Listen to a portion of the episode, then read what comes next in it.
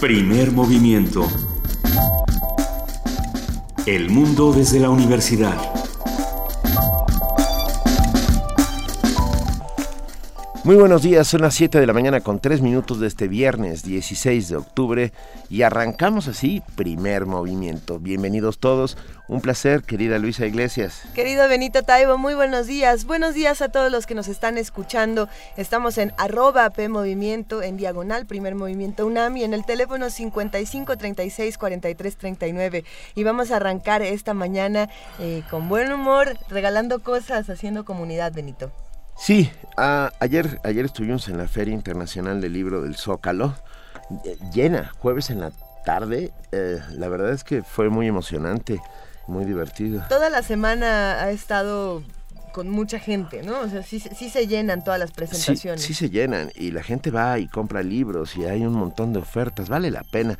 Eh, de verdad, acérquense a la feria porque se está posicionando como la más importante de la Ciudad de México en un espacio privilegiado, en, nuestro ombligo, en el justo centro de donde sucede todo. Por eso vamos a regalar libros esta mañana. Sí, nuestros amigos de la Brigada para Leer en Libertad nos han regalado, nos dieron bastantes libros, algunos ya están en la caja mágica, pero hoy vamos a hacerles, vamos a arrancar dando un regalo. Una novela policíaca de Gisbert Hives. Gisbert Hives es desde mi humilde punto de vista, el gran ah, novelista histórico de nuestro tiempo, él es alemán, se ha dedicado a escribir novela histórica, tiene una amplísima colección de literatura de novela histórica, pero ahora nos sorprende con una novela que se llama Asesinato en la Cuesta de los Millonarios. Es una edición hecha por la Feria Internacional del Libro de Zócalo, la Secretaría de Cultura y la Brigada para Leer en Libertad. Tenemos tres ejemplares. A los tres primeros que nos escriban por Twitter y nos diga el título de una de las novelas históricas de Gisbert Haefs. Y le regalamos Asesinato en la Cuesta de los Millonarios. Está bueno. Se ve que está muy ah, bueno. esta, esta no la conozco. No, escribe muy bien Gisbert Hives. Eh, de verdad a mí, eh, gracias a él, conocí eh, más cerca a Alejandro Magno, por ejemplo, y el, el tipo escribe muy, muy impresionante. Esta novela está ambientada a finales de los años 80. Vale, vale muchísimo la pena echarle un ojo a toda la literatura de Gisbert Hives y además de todo, vale la pena conocer lo que está haciendo la Brigada para leer en libertad. Así es, acérquense a la Feria Internacional del Libro del Zócalo. Van los primeros tres libros de Gisbert Hives, Asesinato en la Cuesta de los Millonarios. Hoy es viernes de ocio. ¿Y con qué arrancamos, Luisa? Pues vamos a arrancar hablando con nuestros amigos del Centro Universitario de Teatro. Alfred Loza, titular de la Secretaría Académica, va a hablar con nosotros sobre el stand dedicado para la licenciatura en Teatro y Actuación al encuentro en mañana 2015. En música tendremos la participación de Ricardo Peláez, ilustrador e historietista y sobre todo melómano y conocedor absoluto de la música africana. Hoy hablaremos de Salif Keita. Salif Keita, este músico africano que es una leyenda. Albino, hay que decirlo. Exactamente. Que sí es importante para su música, porque fue muy discriminado eh, por ser albino. Va, a haber que platicarlo con Ricardo Peláez. Bueno, dio un concierto en Cervantino y va a dar uno en la Ciudad de México. Ricardo Peláez nos contará todo acerca de Salif Keita. Vamos a platicar también con Rosa Beltrán, titular de la Dirección de Literatura de la UNAM, que va a hablar con nosotros sobre ética y literatura. Jan Teller y José Ovejero. Jan Teller es es, bueno, José Ovejero es un novelista policíaco español buenísimo y Jan Teller es la autora de Nada y Todo, estas dos novelitas, pequeñas novelas que crearon sensación en el mundo. Ah, hay que acercar, ya nos contará Rosa Beltrán, pero de verdad vale la pena leer ya Jan Taylor, Nada y todo, que son eh, las dos. Y que sí se pueden conseguir. Se consiguen muy fácil. Muy fácil, novelas cortas que se pueden conseguir muy fácil en la ciudad.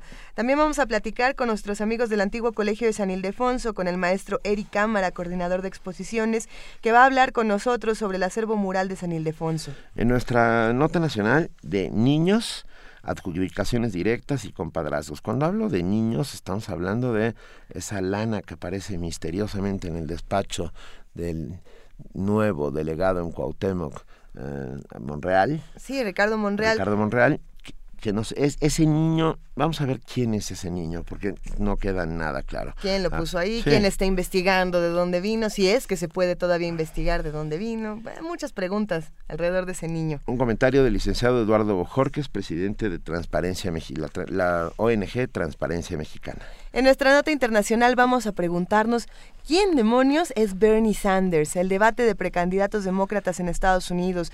Bernie Sanders, este personaje que ha cobrado una relevancia fundamental en la política estadounidense y que parece estarle haciendo una buena lucha a Hillary Clinton. Vamos a platicarlo con Silvia Núñez, directora del Centro de Investigaciones sobre América del Norte de la UNAM. En la participación de la Filmoteca de la UNAM, Guadalupe Ferrer, su directora, hablará sobre algunos apuntes de exhibición del cine mexicano. Es todo un tema. Guadalupe Ferrer estará aquí con nosotros después, casi en el filo de las 8.50 de la mañana. Después vamos a pasar a nuestra sección Si hay olvido, no hay justicia en lugar de poesía necesaria, donde esta producción de Radio UNAM reúne a 43 eh, productores, artistas sonoros, reúne a 43 autores diferentes y en 43 voces distintas hace un recuento de nuestros 43. En nuestra mesa del día, mujeres que leen y escriben. Una conversación con Sara Sefcovic, eh, licenciada y maestra en Sociología, doctora en Historia por la UNAM, investigadora de tiempo completo en el Instituto de Investigaciones Sociales, articulista y novelista, que está presentando un nuevo libro de Océano, del cual también hablaremos hoy, El cielo completo. Mujeres escribiendo y leyendo. Va a estar de lo mejor esta conversación. Para cerrar, primer movimiento esta mañana, vamos a hablar con nuestros amigos del Museo Universitario del Chopo, que nos van a contar qué es lo que está pasando al norte de la ciudad con la cultura y con todos estos recintos del conocimiento.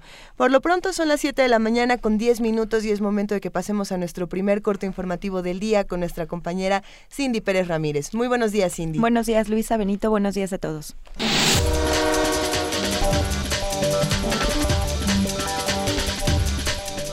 El comisionado nacional de seguridad, Renato Sales Heredia, afirmó que no mintieron ni ocultaron el video en el que se escucha cómo Joaquín El Chapo Guzmán se da a la fuga del penal del Altlipano. En entrevista radiofónica agregó que la Procuraduría General de la República ya inició una averiguación previa contra el funcionario que filtró el video. Asimismo, aclaró que en el centro de monitoreo del penal de máxima seguridad, los custodios no tienen audio en las pantallas que vigilan. El gobernador de Guerrero, Rogelio Ortega, confirmó que no descontará el día a los maestros de la Coordinadora Nación Estatal perdón, de Trabajadores de la Educación que faltaron a clases el pasado 12 de octubre. En entrevista explicó que los descuentos son un asunto que compete a la Federación y en esta ocasión es difícil detectar quiénes estuvieron en paro. Al instalar la Comisión de Defensa Nacional, diputados de oposición se pronunciaron por el regreso del ejército a sus cuarteles. Habla la diputada del PRD, Cristina Gaitán. Desde el PRD trabajaremos, nos reuniremos, como ya lo ha establecido nuestro presidente, en todos los lugares que tengamos que reunirnos, visitar todos los estados que tengamos que visitar, pero sí delimitando claramente que el PRD no está por la presencia de las Fuerzas Armadas en las calles. Esa es tarea del de, eh, Ejecutivo con los responsables de la seguridad pública y el ejército tiene claramente definidas sus tareas de apoyo a la sociedad en otras materias es el diputado del PAN, Apolinar Casillas. Es importante y responsabilidad será del presidente de la República como comandante supremo de las fuerzas mexicanas el regresarles sus funciones constitucionales, pero también responsabilidad del propio presidente de la República, así como de los gobernadores de los estados y los presidentes municipales, resolver la problemática de la seguridad preventiva de tal manera que no tenga el presidente de la República la necesidad de echar mano de las Fuerzas Armadas. El secretario de Desarrollo Social, José Antonio Mit, aseguró que en el 2016 no habrá eliminación ni compactación de los programas para el combate a la pobreza. En conferencia de prensa, Mit Curibreña detalló que la propuesta enviada a la Cámara de Diputados plantea un presupuesto similar al de este año por un monto de 109.271 millones de pesos.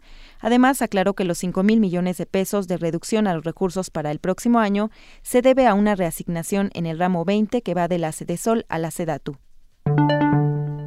El Pleno de la Cámara de Diputados aprobó en lo general la Ley Federal de Derechos. Con 419 votos a favor y 36 en contra, el ordenamiento aprobado establece los derechos por concepto de permisos para tratamiento y refinación de petróleo, así como procesamiento de gas natural, además de reestructurar y redefinir los cobros por la expedición y prórroga de los títulos de concesión en materia de telecomunicaciones y radiodifusión. A partir de hoy hasta el domingo será reducido parcialmente el suministro de agua a varios municipios del Estado de México y delegaciones del Distrito Federal. Esto por trabajos en el sistema Cutzamala, según anunció el sistema de aguas de la Ciudad de México. En el Distrito Federal, las delegaciones más afectadas serán Benito Juárez, Cuauhtémoc, Iztapalapa y Tlalpan, aunque también habrá un desabasto menor en Álvaro Obregón, Azcapotzalco, Coyoacán, Coajimalpa, Iztapalapa, Magdalena Contreras, Miguel Hidalgo, Tláhuac y Venustiano Carranza. En información internacional, el presidente Barack Obama anunció que las tropas estadounidenses continuarán en Afganistán luchando contra los talibán y Al-Qaeda, por lo que se mantendrán 5.500 soldados en esa región más allá de 2016. A pesar de su promesa de retirar a sus tropas antes de terminar su mandato, Obama señaló que el cambio en dicha disposición se tomó ante lo frágil que aún es la situación en las áreas claves de Afganistán. Por ello, aseguró, algunas de las tropas estadounidenses seguirán asesorando y entrenando a las fuerzas afganas, mientras que otra parte continuará con la búsqueda de combatientes de Al-Qaeda, del Estado Islámico y otros grupos terroristas que se han refugiado en Afganistán. Con mayoría de votos fue aprobada este jueves por el Parlamento alemán la reforma denominada Paquete de Medidas de Ley para la Ayuda al Refugiado. Con ello, el gobierno alemán busca hacer frente a la crisis que se vive en el país a raíz de la llegada masiva de refugiados. Las medidas que conforman este paquete implicarán una subvención del Estado de 3.500 millones de euros anuales, tomando como referente a 800.000 refugiados al año. Para la atención de refugiados menores de edad no acompañados, se sumarán otros 350 millones de euros. Baja la inversión extranjera directa en América Latina un 21% en el primer semestre de 2015. La inversión extranjera directa disminuyó un 21% en América Latina durante los primeros seis meses del año, debido principalmente a la caída de influjos en el sector minero y a la baja de los precios internacionales del petróleo.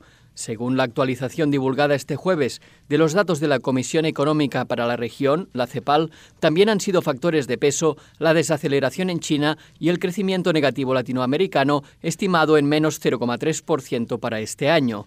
La CEPAL indicó que en la primera mitad de 2015 las entradas de inversión extranjera directa se redujeron 21% en 16 países de América Latina con respecto al mismo periodo del año anterior, alcanzando 88.717 millones de dólares. Brasil lidera el retroceso en la región con una caída de menos 36% de enero a agosto, provocada por la reducción de la demanda doméstica y las perspectivas negativas del aumento del PIB, detalló la CEPAL.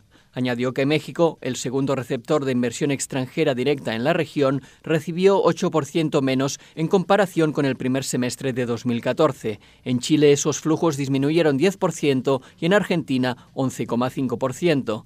Centroamérica fue la única subregión donde se incrementaron esas inversiones, con El Salvador, Honduras y Panamá a la cabeza.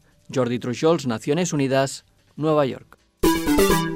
Hoy en la nota de la UNAM, ayer se pusieron en marcha las actividades en el edificio Mario Molina, espacio de vinculación de la Facultad de Química con la academia y el sector industrial del país para la atención de los grandes problemas nacionales. El edificio cuenta con equipo de alta especialización para ofrecer servicios a personas y entidades ligadas al campo del conocimiento y empresas públicas y privadas, así como desarrollos tecnológicos, asesorías y educación continua, concursos y diplomados de alta calidad. Escuchemos las palabras del Premio Nobel de Química 1990 durante la ceremonia de apertura. Para mí, por supuesto, es emocionante y muy importante pues que este edificio de la Facultad de Química lleve mi nombre, habiendo sido alumno de la UNAM, pues esta es mi casa de estudios. Y pues lo que estamos viendo lo importante de las actividades que se van a hacer en este edificio, mucho en colaboración o en conexión con el sector empresarial que pues depende muchísimo de la ciencia y de la química en, particular. Así es que pues acabamos de ver parte de las instalaciones de los instrumentos extraordinarios que están disponibles para trabajar con, con la sociedad, con el sector empresarial. La construcción del edificio Mario Molina formó parte de uno de los cinco grandes proyectos de la campaña financiera 100 por los 100, organizada por la Facultad de Química y su patronato en el marco de la celebración del centenario de esa entidad.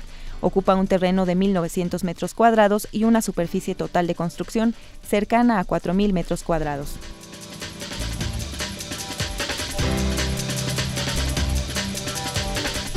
7.18 de la mañana, mil gracias a nuestra compañera Cindy Pérez Ramírez que ya se recuperó de la guajolota que se comió en el Cervantino. Guacamaya, Benito. la guajolota es la que nos comimos ayer después de hablar de tortas, dice. La zoología. Guacamaya es de tortas. Gracias, Cindy, por este corte informativo y nos estamos viendo durante la mañana. Así es, Benito, Luisa, que tengan una bonita mañana. Gracias, Cindy.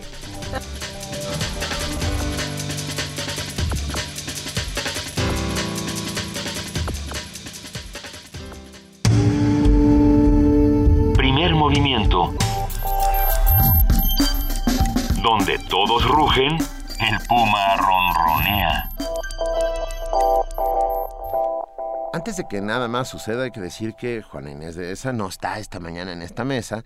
Le mandamos un abrazo y un beso fuerte. Está volando hacia Monterrey para estar en la Feria Internacional del Libro de Monterrey. Se presenta mañana. Si nos escuchan en Monterrey, acérquense porque presenta su nueva novela. Si van a viajar a la Feria del Libro de Monterrey, también los que están de este lado, no se pierdan esta presentación. Juana Inés de esa eh, no solamente es nuestra jefa de información, es una gran escritora. Y, bueno, esta nueva novela seguro no será la excepción. Así que. A la, una de la tarde va a estar por ahí. Acérquense, por favor, a la FIL Monterrey. está bueno, va a estar bueno. Y es grande la Feria del Libro de Monterrey. Es grande y cada vez se agarra mayor fuerza que así siga. Y hablando de cultura, hablando de cosas que están ocurriendo en Monterrey, en la Ciudad de México, en todo el país, bueno, pues hablemos con nuestros amigos del Centro Universitario de Teatro que siempre tienen alternativas muy interesantes. Esta mañana vamos a hablar con Alfred Loza, titular de la Secretaría Académica. Muy buenos días, Alfred, ¿cómo estás? ¿Qué tal? Muy buenos días, Luisa, ¿qué tal? Benito, muy buenos días. Gracias por permitirme hablar con ustedes y su auditorio. Estamos encantados, Alfred. A ver, cuéntanos de qué va el encuentro del mañana. Bueno, es la decimonovena feria de orientación educativa que organiza la UNAM a través de la Dirección General de Servicios y Orientación. En este caso, para nosotros es muy especial porque es la primera vez que el CUT y aparece como una licenciatura. Mm.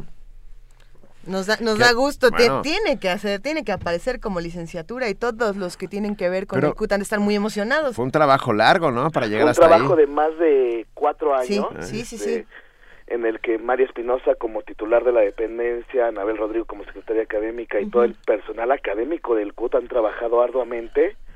Fue aprobada el pasado 10 eh, de diciembre de 2014 y ahora se presenta ya formalmente con las otras 114 licenciaturas que tiene nuestra máxima casa de estudios. Y ahora nos toca ahora sí nuestra presentación en sociedad. Ay. Y eh, eh. estamos realmente muy emocionados y incluso algo nerviosos. Ayer tuvimos cerca de 600 personas en nuestro stand. Bueno, eso quiere decir que hay interés, ¿eh? Exactamente, nosotros no esperábamos tal cantidad de gente, estábamos este realmente así de se van a acercar con nosotros, sobre todo decíamos que somos la, ah, somos nuevos, estamos solos, ahora sí por primera vez. Normalmente nosotros aparecíamos con la coordinación de difusión cultural en el stand de ellos. Sí. Y ahora sí, la verdad fue un día maravilloso el de ayer. Eh, todos los chicos muy entusiasmados y la verdad auguramos buenos muchas personas interesadas para lo que va a ser el próximo concurso de selección de 2016 en el que ya va a aparecer por primera vez como una licenciatura elegible. Oye, Alfred, ¿cuántas plazas estarán disponibles para aquellos que quieran estudiar la licenciatura en teatro en la UNAM? Bueno, Más o menos, este año se abrieron eh, 20 plazas para lo que fue el curso propedéutico, que es un prerequisito para ingresar a la licenciatura. Eh, se está calculando que porque eh, por el tamaño de la escuela que se va a mantener en promedio este mismo número o a lo mejor crezca un poco más. También dependemos de los cambios de la infraestructura del mismo CUT. ¿Y qué, qué es lo que se van a encontrar todos los que se acerquen al stand? Bueno, este, primero es este quitarse el mito de que somos unos ogros y que no queremos a que nadie se nos acerque. sí, en efecto. Y segundo, con la información real, porque nos hemos topado que hay mucha información confusa entre lo que era el CUT como diplomado y que fue durante muchos años y lo que es ahora como licenciatura. Muchos todavía están confundidos con la situación del examen de la UNAM, que sí ya lo tienen que realizar por ya ser una licenciatura, la situación de los pases reglamentados, la situación de los cambios de carrera, o sea, todos esos reglamentos que se han tenido que ir ajustando poco a poco, que ya están teniendo forma ahora, entonces es ir rompiendo los mitos que se fueron formando en estos últimos meses porque obviamente pues no habíamos podido dar una información completa porque se ha ido trabajando, o sea, esta que fue aprobada en diciembre, nosotros seguimos trabajando día con día con diferentes dependencias de la UNAM para acomodar toda esta serie de requisitos que tienen que cumplir los aspirantes. Hay, hay un, un mito eh, que, que, siempre está alrededor eh, del CUT y tiene que ver con la edad, con, con, que si ya no es uno muy joven, ya no se puede acercar al CUT. ¿Qué, qué tan cierto es eso? Es algo entre cierto y una mentira más o menos. A ver. Más que la edad es las capacidades físicas que tengas para responder a una escuela de alto rendimiento. Algo que sí se logró rescatar durante todo este proceso de la licenciatura fue mantener este nuestro propio sistema de, de evaluaciones artísticas. Por eso la licenciatura se volvió una licenciatura con prerequisitos hay que cumplir esas habilidades. Entonces, ciertamente muchos dicen, es que si ya tienes más de 30 no puedes entrar al CUT. No es necesariamente cierto, hay personas de 30 años que han llegado que tienen una muy buena condición física, que tienen una muy buena capacidad teatral, así como personas que pueden ser moldeadas para formar gente de teatro y que logran ingresar al CUT. Ya. Hay, hay que decir que el teatro es muy demandante físicamente. Echarse estoy pensando en voz alta, una obra de Luis de Tavira requiere casi casi ser como luchador de lucha libre. Sí, son obras de tres horas. De cuatro. Este, que físicamente te tienes que estar moviendo mucho en el escenario, la demanda de la voz, o sea, es un entrenamiento muy fuerte y que en el CUT tratamos de que los alumnos tengan esa capacidad para responder ante esas demandas sin importar quién sea el director. Venga, claro. ¿Alguna página, Alfred, donde podamos, donde todos los que nos escuchan puedan acercarse a, saber los requisitos, los prerequisitos, etcétera, de la licenciatura? En estos momentos nuestra página web está en reconstrucción, ahorita estamos empezando ya a subir la información poco a poco. Es que es www.cut.unam.mx o a través de nuestras redes sociales. Ahí les contestamos más rápido, es un poco más rápida la respuesta. Muy bien. Que sería Centro Universitario de Teatro en Facebook y arroba cut-unam en Twitter. Venga. Alfred Loza, titular de la Secretaría Académica del Centro Universitario de Teatro, te mandamos un enorme abrazo y bueno, que, que sea todo un éxito el encuentro de mañana 2015. O sea, ¿sí, ¿sigue todavía? Seguimos hasta el 22 de octubre, así que chicos, tienen toda esta semana para ir. ¿En dónde, ¿En dónde es? Es en la unidad de simposios de la UNAM, que está en Avenida del Imán número 10, poquito antes de la entrada al Centro Cultural Universitario. Perfecto, Alfred, un gran abrazo, muchísimas gracias. Muchas gracias, Luisa, que tengan muy buen día. Benito, muchas gracias. Gracias a ti. Hasta luego. Primer movimiento. Donde la raza habla. Nada más un minutito para aclarar. Juan Inés de esa se presenta mañana a las cuatro y media de la tarde en la sala de eh, en la Feria Internacional del Libro de Monterrey y presenta su novela Socorro, pero me dicen Coco. Ah, una novela sobre una mujer de provincia, eh, ya no se dice provincia, de un estado de la República ah, que decide cambiar su vida. No vamos a adelantar mucho más, acérquense, cuatro y media de la tarde, en la Feria Internacional del Libro de Monterrey. Y ya tenemos los ganadores de la novela, los vamos a compartir en un momento. Nada más decimos que Compas Alzapien, Andrés Abdul, Nabor Garrido Valle y Tania se llevan, se llevan estos cuatro libros. Vamos a regalar Teníamos cuatro. tres, pero acabamos de regalar cuatro. Regalamos cuatro. Por favor, a los cuatro ganadores que acabamos de mencionar, mándenos su nombre completo y su correo electrónico para que Vania Noche pueda entrar en contacto con ustedes. Y nosotros por lo pronto nos vamos a la mesa de arranque. Viernes de música. Trastocando las tradiciones de su tierra, Mali, en donde lo discriminaban por ser albino y le impedían por ello ser un cantante, Salif Keita lleva más de cuatro décadas desafiando el orden establecido en Mali. Comenzó su carrera como solista en 1984, cuando cambió su residencia a París, lugar en donde se integró a les embajadores internacionales, los, los embajadores internacionales. Había que decirlo lo bonito. Esta legendaria orquesta que agrupó a los mejores músicos del oeste de África y consiguió éxito continental. Salif Keita posee entre, sus entre su producción discográfica títulos como Koyan, melodía inspirada en el sacrificio y la lucha que los inmigrantes llevan a cabo para ser reconocidos lejos de su país natal. Entre los ejes temáticos de la cuadragésima tercera edición del Festival Cervantino, uno de estos ejes se titula Transiciones, porque en él participan artistas que en su obra privilegian la transformación y las mutaciones. Paradigma de ello es el trabajo del maliciense Salif Keita, quien ha trastocado las tradiciones de su tierra al desafiar la discriminación hacia los albinos y abogar por la armonía entre el Islam y la música. Se presenta Salif Keita hoy a las 20 horas, a las 8 de la noche en el Cervantino. A propósito de este concierto y otro que habrá en la Ciudad de México, nos platicará sobre el trabajo de Keita, sobre la música africana y sobre todo lo que ha significado eh, este, la permanencia de este grandísimo, grandísimo músico en el mundo Ricardo Peláez, ilustrador, historietista, melómano, expertazo en música africana y amigo de primer momento. Pues diletante de la música africana. No, diletante. Degustador. Bienvenido, Ricardo. Hola, ¿qué tal? Buen día. Es un gusto tenerte nuevamente aquí en Primer Movimiento.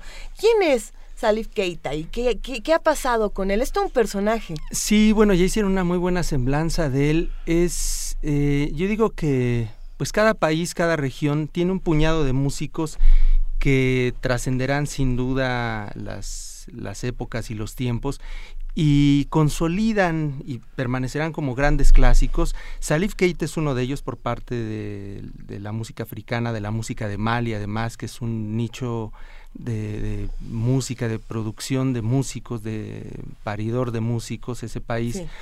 Un país que además em, tiene como, el, como la raíz del blues también, ¿no?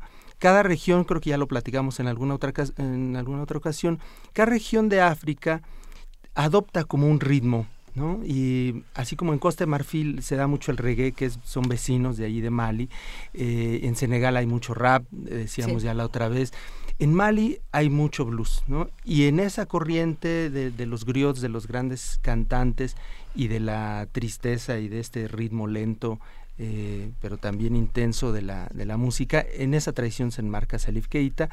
Bien lo decían, es un músico albino y eso ha sido muy importante para su carrera, para su vida. Eh, pero pues... Porque es una suerte de estigma ser un negro blanco.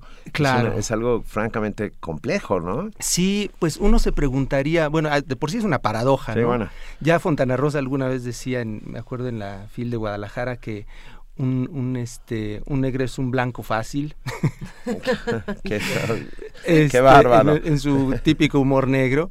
Eh, pero efectivamente, por la condición climática, siendo países desérticos, eh, con muchísimo sol, los albinos tienen un problema de pigmentación, una falta de pigmentación en su piel y eso los hace especialmente vulnerables. Entonces ya su condición física en un clima de esas características, muchos de los, de los albinos eh, desarrollan cáncer de piel por lo mismo. Eh, y además hay toda una cuestión eh, de, estigma porque según muchas, en muchas culturas trae mala suerte ser albino. Y hay una cuestión muy concreta. Trae mala suerte porque son una persona inútil para fines del, trabajo. No pueden ir al campo, o sea, son unas personas con limitaciones por esa condición para desarrollar trabajo y participación en la vida comunitaria. Y eso los margina. Y eso los margina, Completamente. por supuesto. ¿Cómo entra él eh, en esta tradición también de cantantes marginados? Pues él además proviene de una como de la realeza, como de una estirpe de, de, gente de, la realeza, y eso paradójicamente no le facilita para la cuestión musical porque según, según se, se, informa en las páginas y en los lugares donde se habla de su trayectoria, eh, pues la música es una cosa de, de, la del, populacho, digamos, ¿no? Entonces, no, no está permitido que la gente que viene de su estirpe le entre a la música. ¿Por qué no oímos algo? Vamos, vamos empezando con algo de él. Eh, empezamos con Tekere del disco Folón del 95. Venga, escuchémoslo.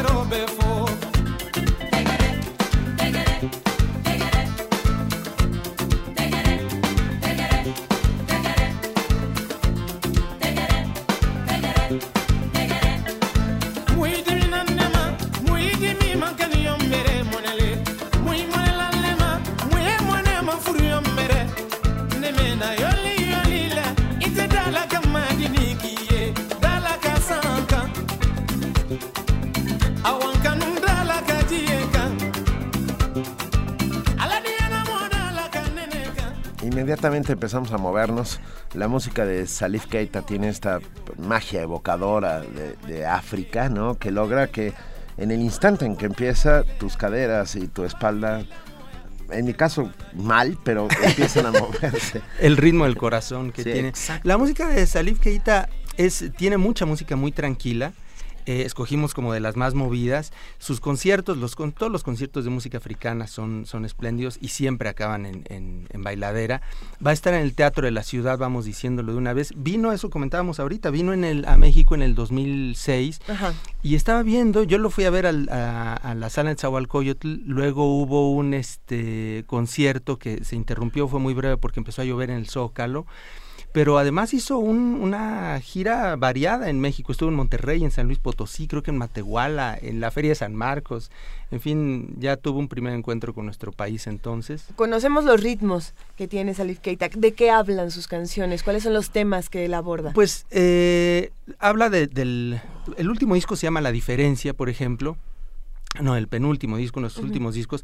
Eh, y habla sobre, pues sobre la condición, mucho sobre su condición de albino, sobre la cuestión de las injusticias, de la, de la desigualdad en su país, y pues tiene un mensaje también mucho de paz, ¿no? De un mensaje humanista con muchos de los músicos más importantes de la región y del continente, ¿no? Eh, es un hombre que ha estado muy cerca de los movimientos sociales de toda África, ¿no? Sí, sí, sí. Eh, estuvo, participó junto con Mori en la canción esta que pusimos la otra vez que estuvimos por acá a propósito del ébola, ¿no? Una canción muy didáctica que hablaba sobre los cuidados y las atenciones que tenía que tener la población hacia la, hacia la enfermedad, ¿no? Eh, formó parte en sus orígenes de pues salió a la calle, o sea, dejó su casa, se fue a la calle, vivía en la calle, anduvo ahí deambulando, tocando en, bares y demás, y formó parte de la Rail Band, también una banda bien importante que tocaba en un hotel de la estación de trenes ahí en Mali, que era una, una banda patrocinada por el gobierno y en la que tocó también Mori Canté y pues fue decisiva para el desarrollo de su carrera. Tocaban mucha rumba, con los, los embajadores internacionales, eh, tocaban rumba, tocaban música cubana, ¿no? Eh, hablábamos fuera del aire de los géneros eh, que se tocan en cada región africana y de cómo pareciera que sí hay una línea que, que, que separa por región género, así como este lado le toca de tal cosa, ¿no?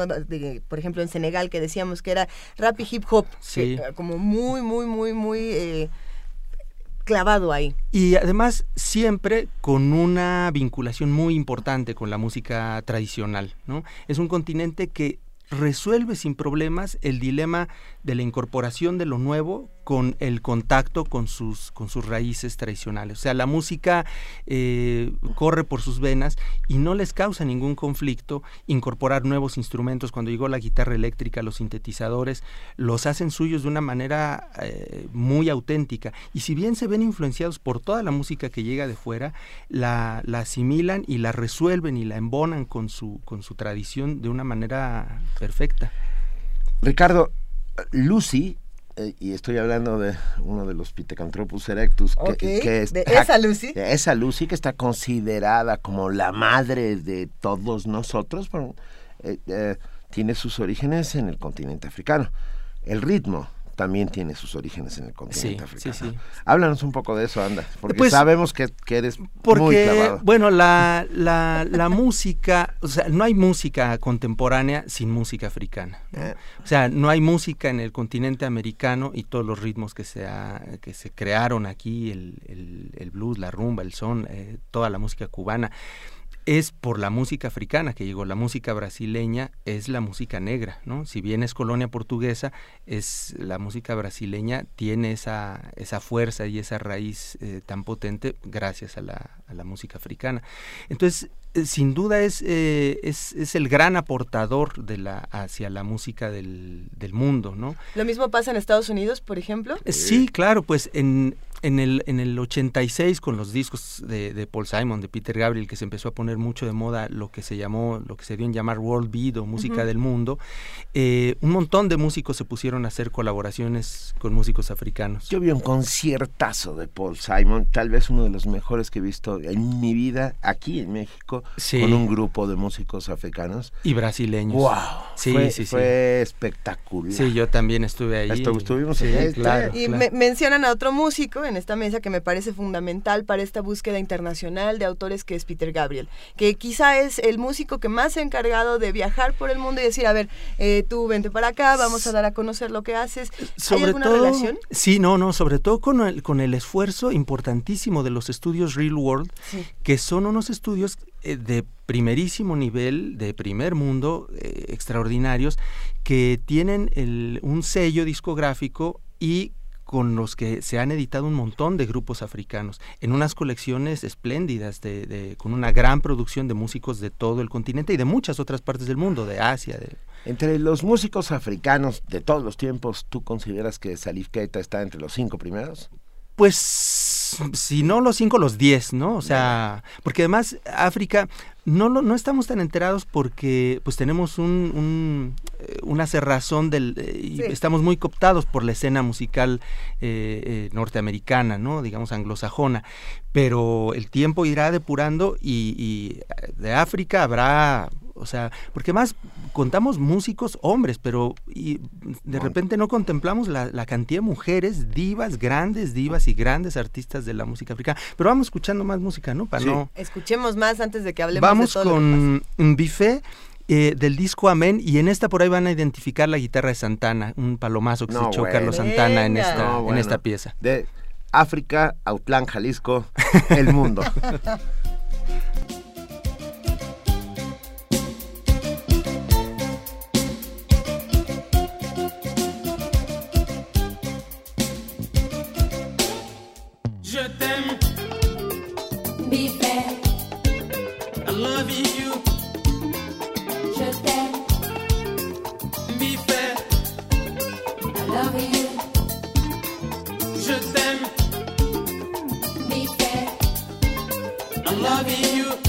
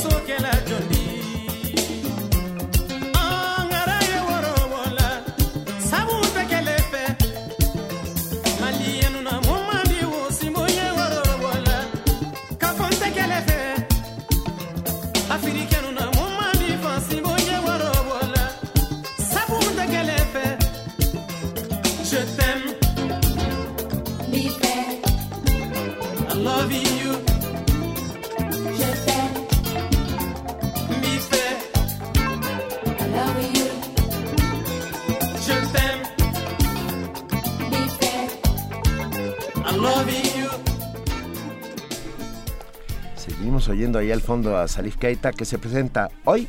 Eh, en la Lóndiga de Granaditas. No, bueno. El gran escenario del Cervantino. Y el domingo a las 7, 8 de la, de la tarde en el Teatro de la Ciudad de Esperanza Iris. Oye, pero Ricardo, nos tienes que contar otra historia, que es, eh, ya por fin se asocian. Eh, todos sí, los, los historietistas, sí, sí, sí, sí, ilustradores, etcétera. Sí, ese es una, un paréntesis importante. Mm, Eh, ¿Qué día es hoy? ¿Viernes? Hoy es Sí, viernes. Hoy es viernes. Hoy es viernes 16.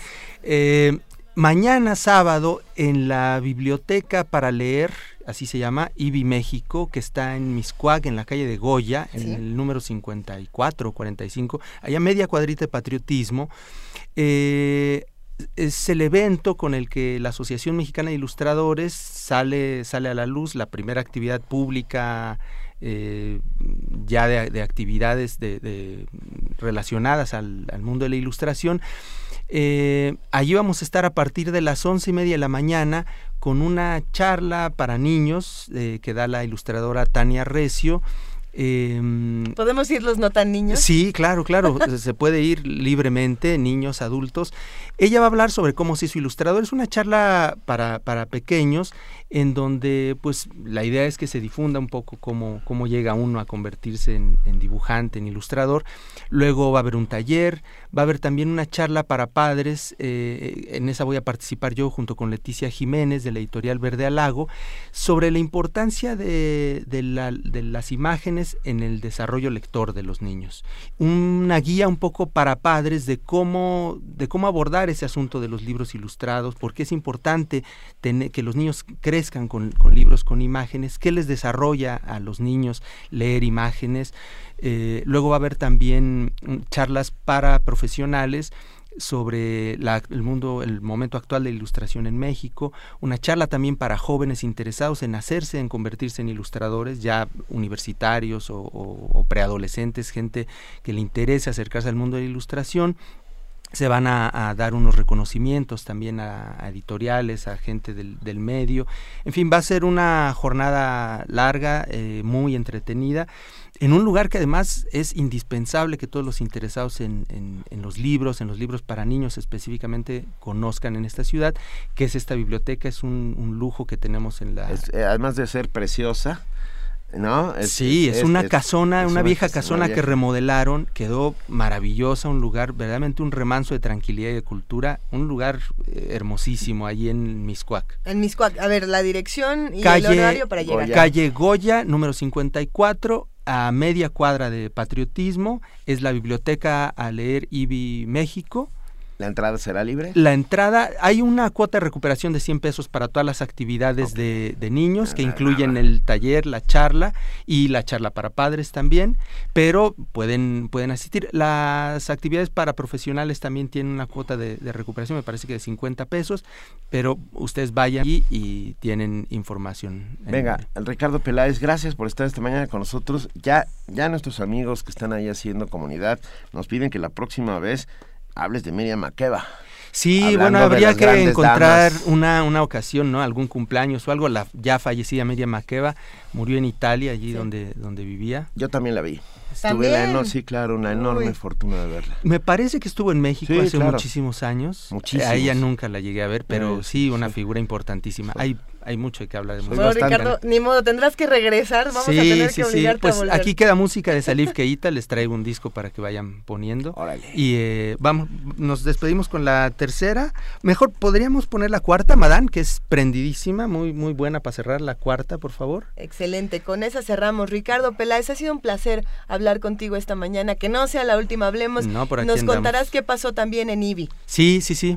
Eh, vayan y, y, pues ahí platican luego ustedes qué les pareció. Millones de vemos. gracias, Ricardo Peláez, un abrazote. Hasta luego.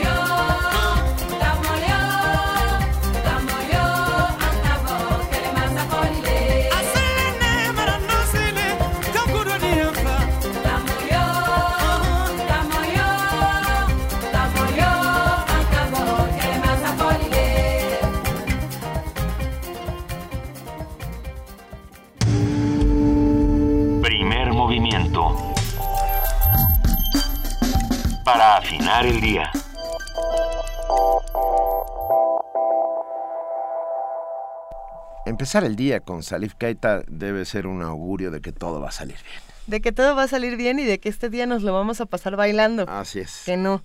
Y bueno, para seguir bailando, también hay otra manera de, de conocer a la música y es leyéndola. ¿no? leyendo esta música, haciendo un acto eh, de lectura y encontrar la música que cargan las palabras. Y qué mejor que hacer esto, hablando con nuestros amigos de la Dirección de Literatura de la UNAM. Ya se encuentra en la línea Rosa Beltrán, su titular. ¿Cómo estás, Rosa? Muy buenos días. Muy buenos días, Luisa. Buenos días, Benito. Qué gusto escucharlo no, siempre. El gusto es para nosotros, porque va a suceder algo interesantísimo, y literatura, dentro del marco del Hey Festival, ¿me equivoco? No te equivocas para nada. y me encantaría que todo nuestro auditorio, fíjense cómo ya me lo adjudiqué también. No, bueno, es, es completamente tuyo. Eh, acuda eh, a este acto maravilloso el día 25 de octubre, es un domingo, a las 5 de la tarde, es un horario muy cómodo, en el que vamos a tener a dos escritorzazos. Por un lado, a Jan Teller, que es esta autora danesa, que ha vivido en distintos países y que eh, ha tenido como búsqueda constante la ética a través de sus eh, distintas y polémicas novelas. La más conocida de ellas probablemente es Nada, eh, tiene otras, eh, ¿Quién quiere ser? y Little Brother is Watching You, y ha escrito mucho sobre cómo debe ser la Europa contemporánea. Eh, incluso ha sido protagonista de un movimiento global a través de las redes y a través del Internet en el que se opone al espionaje.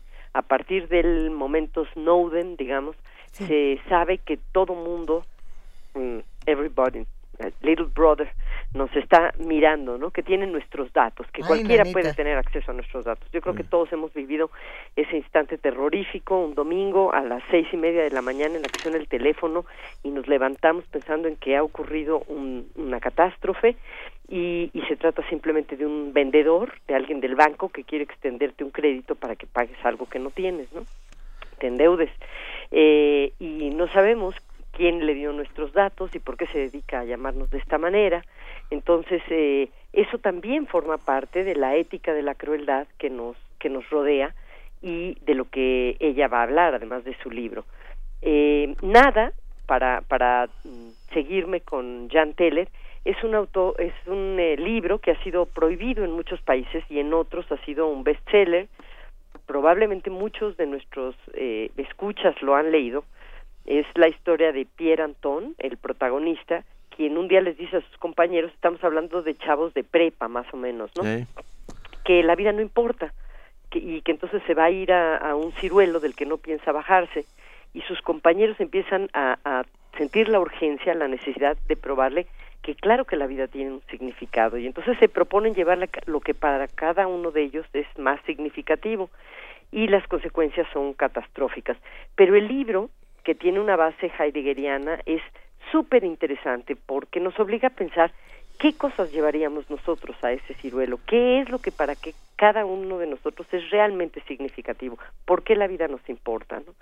Y eh, ellos empiezan llevándoles desde, no sé, por ejemplo, las fotografías de unos ancianos eh, cuyos padres ya murieron hace varios años, o eh, un ramo de rosas ya viejo que lleva una mujer que, que soñó siempre con casarse y se casó con quien quería, pero después descubren que esa señora se había divorciado cinco años después del matrimonio, así que eso no podía ser algo significativo en realidad. Y así poco a poco va desbaratando la autora a través de sus protagonistas el significado que ponemos a las cosas y a las acciones y acaba por demostrar, claro que lo interesante será oír a ella explicarnos por qué y de qué manera rescata esto, que la vida inmediata no tiene sentido, que realmente eh, sí, nacimos eh, como, como el Dasein, así, para la nada, pero que lo que importa es la vida colectiva y la vida en un sentido más amplio. Y eso es lo que para mí va a ser muy interesante escuchar, por un lado. ¿no? Es, es, de alguna manera una gran fábula sobre nuestro tiempo, nada, ¿no? Exacto, exacto. porque le estamos dando un significado a cosas güeras, eh. a marcas, a objetos? Eh, a una forma de vida cómoda o a sueños que son inoculados a través de los medios de comunicación y dónde está el verdadero sentido. Eso por un lado. Pero, pero luego por el otro, Ovejero va a tratar la ética de la crueldad de una manera muy distinta. Este hombre también es súper interesante. Él estudió primero geografía e historia y luego egiptología y luego decidió que no quería estudiar nada, así como el libro de, de Jean Teller.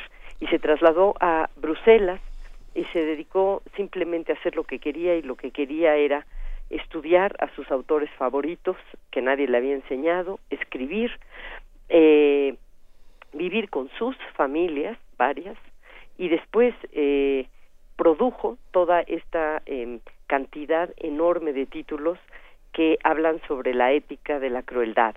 Eh, y la enfoca de una manera muy interesante, porque él dice que hay una crueldad que no satisface el morbo del espectador, es decir, que vivimos en un mundo donde la crueldad es vista como espectáculo y que estamos acostumbrados a ser testigos de violencias extremas y de torturas y de violaciones y humillaciones en todas las formas del arte y en los medios de comunicación, pero que hay un tipo de literatura que no satisface ese morbo del espectador, sino que al revés lo confronta con sus hipocresías y sus miserias y él le llama la ética de la crueldad y dice que es ética en el sentido de que pretende una transformación verdadera del lector, aunque a veces tenga que agredirlo para ello.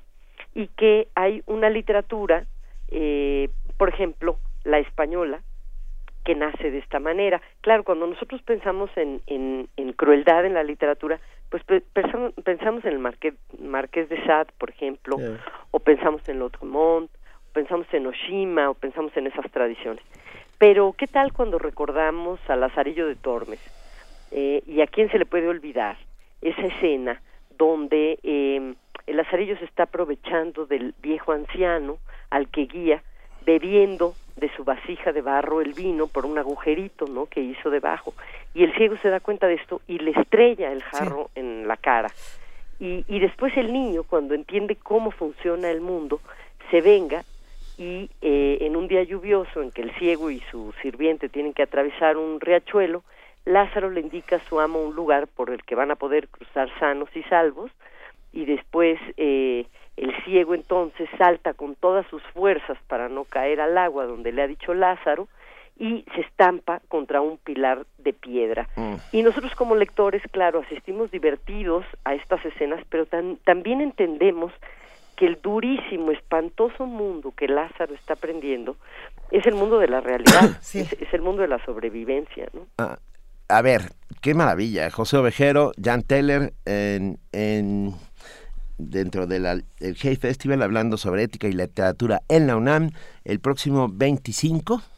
Así es. A las 5 de la tarde. ¿En dónde? En la sala Miguel Covarrubias. Venga. Tenemos que estar ahí definitivamente. 25, sala Miguel Covarrubias de la UNAM. Más información pueden ustedes encontrarla en www.literatura.unam.mx, ¿cierto? Así es, ¿Eh? así es, y ¿Eh? ojalá podamos seguir hablando de los temas que nos van a presentar, que son apasionantes. Hablemos, tenemos la semana que viene, Rosa, vamos, vamos a hablar de nuevo, ¿no? Sobre, sobre sobre esto que se nos quedaron un montón de cosas en el tintero, sobre todo a ti.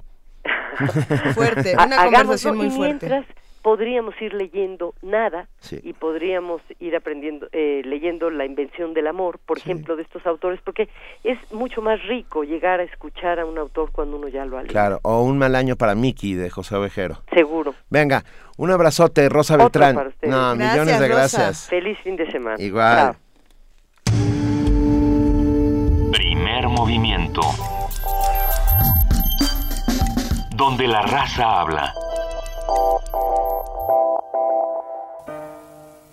Émile Reynaud estaba obsesionado con la imagen y el movimiento. Un día dibujó sobre cintas transparentes y fue interponiéndolas una delante de otra. Así nació el teatro óptico, un proyector de imágenes que en octubre de 1892 presentó un show de pantomimas luminosas. Sin querer, había creado los primeros dibujos animados. 28 de octubre, Día Mundial de la Animación. Benny celebra disfrutando una gran variedad de cortometrajes animados. Mil y un historias cobrarán vida ante tus ojos. Miércoles 28 de octubre a las 19 horas en la sala Julián Carrillo.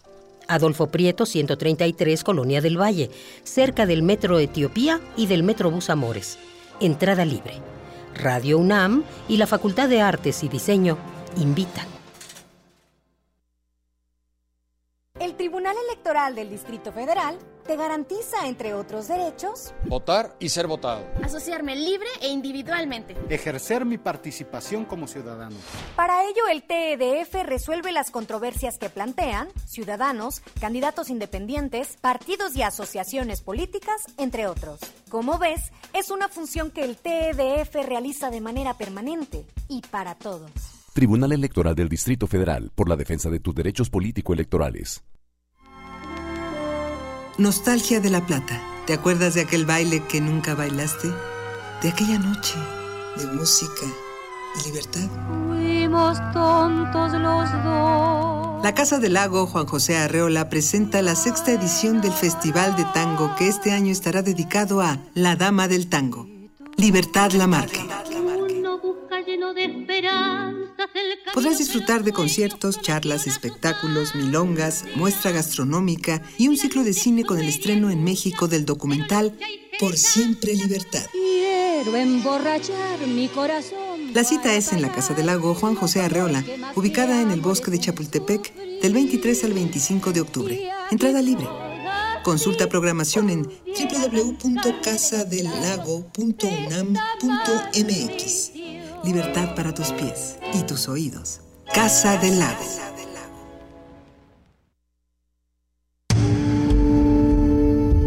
Primer movimiento. Información azul y oro. Ya son las 8 de la mañana con un minuto. Pasamos a nuestro siguiente corte informativo con nuestra compañera Elizabeth Rojas. Bienvenida Elizabeth, muy buenos días. ¿Qué tal Luisa? Buenos días, buenos días a todos.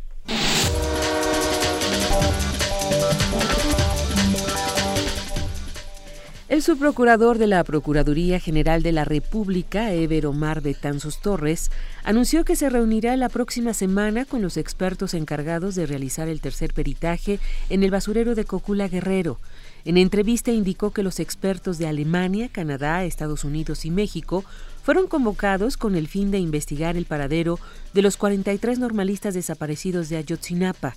El funcionario aclaró que en esta reunión no participarán los padres de los estudiantes desaparecidos. El gobernador de Colima, Mario Anguiano Moreno, dio a conocer que los presuntos agresores del exmandatario Fernando Moreno Peña fueron detenidos días antes del ataque, pero fueron liberados. Anguiano explicó que se les detuvo por portación de arma de fuego de uso exclusivo del ejército, por lo que la policía estatal los puso a disposición de la PGR. Después salieron bajo fianza.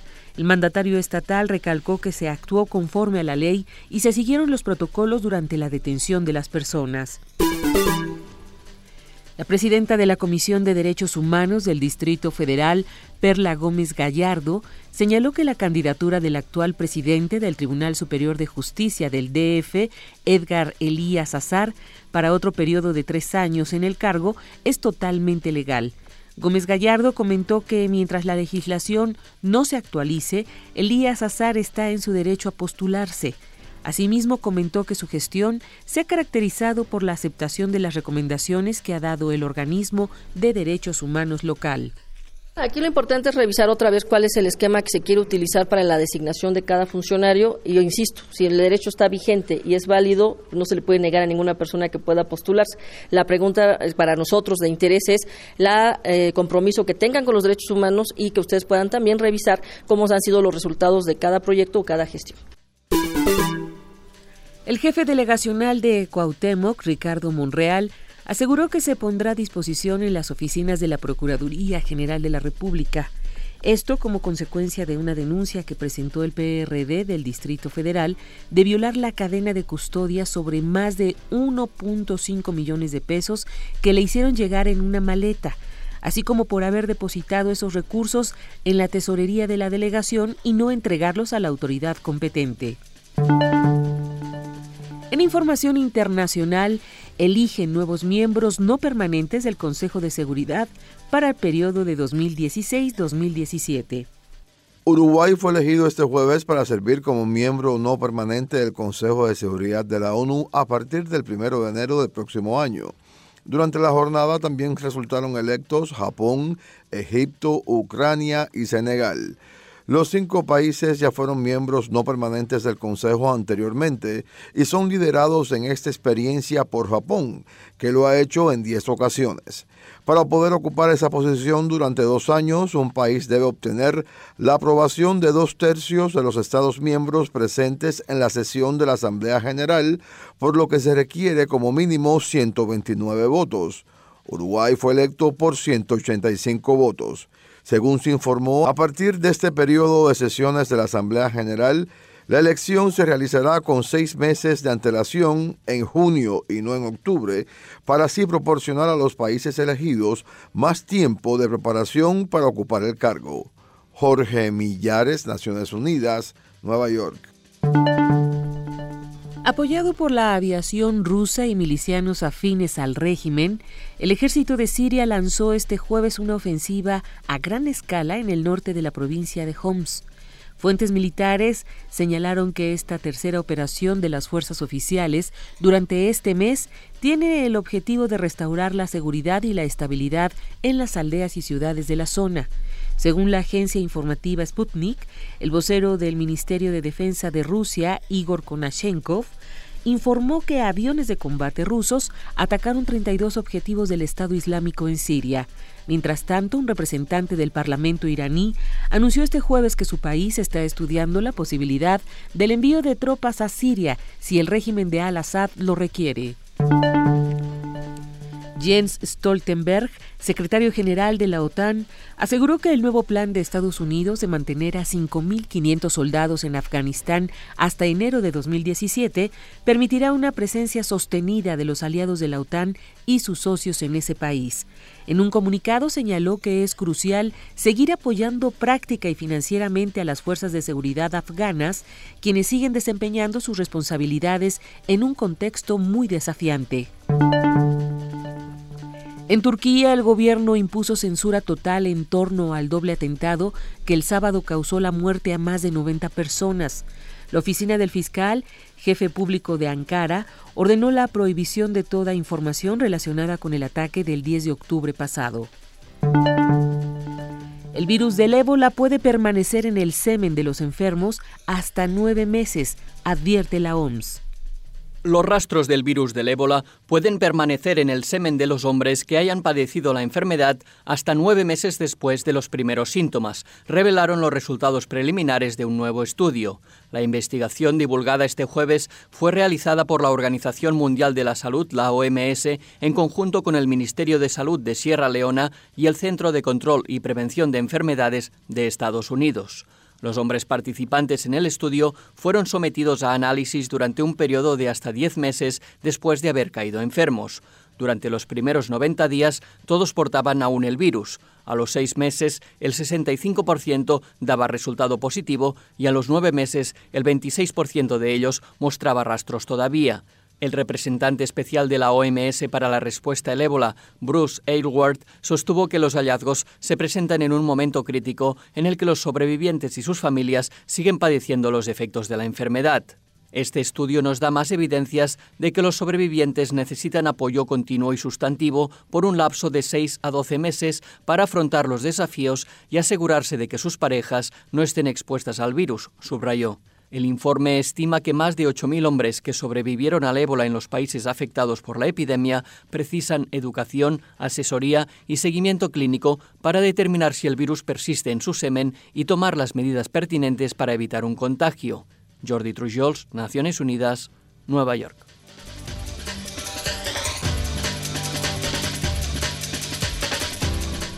Mil gracias Elizabeth Rojas por este corte informativo de las 8 de la mañana. Nos escuchamos en una hora. Hasta el rato, Luisa. Buenos días. Hasta el rato.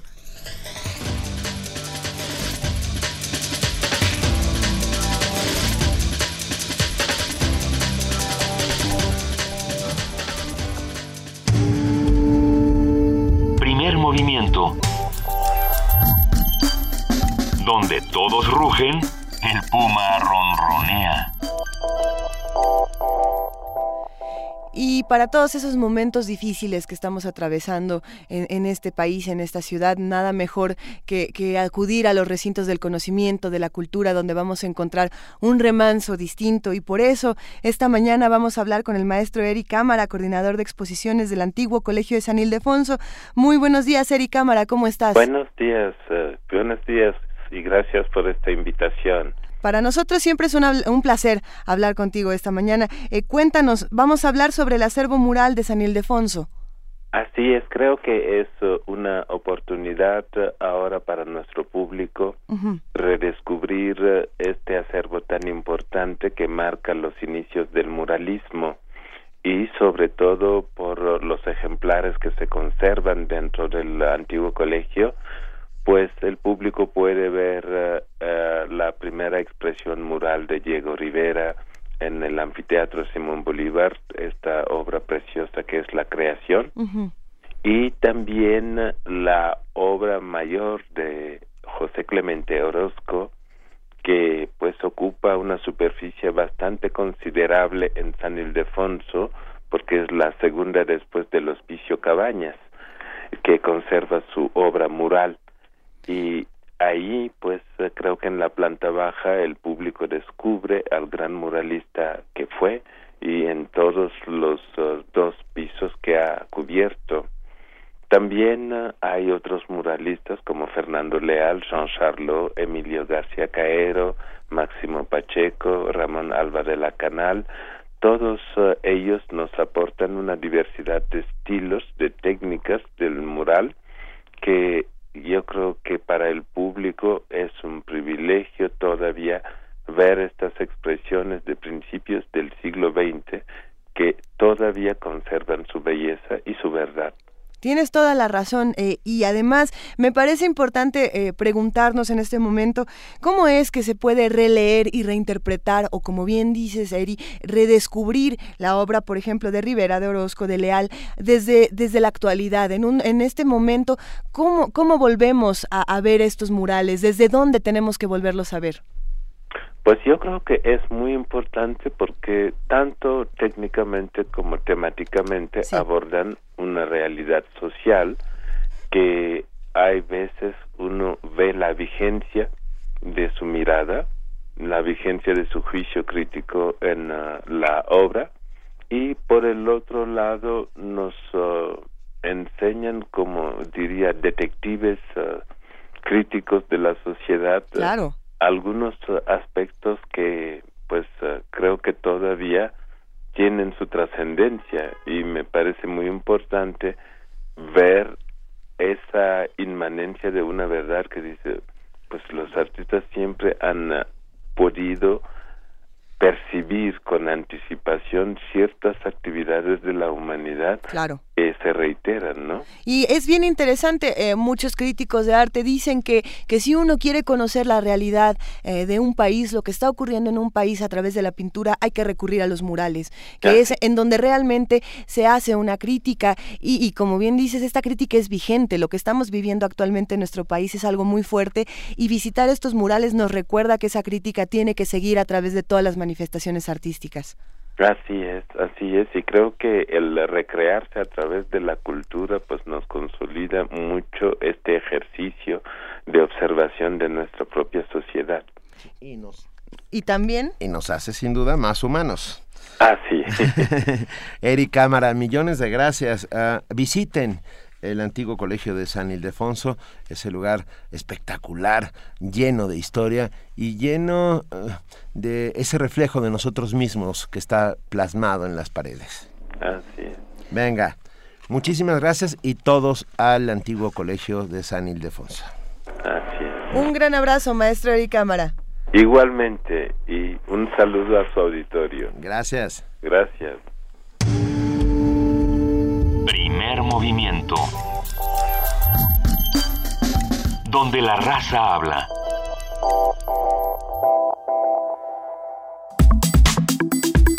Nota Nacional.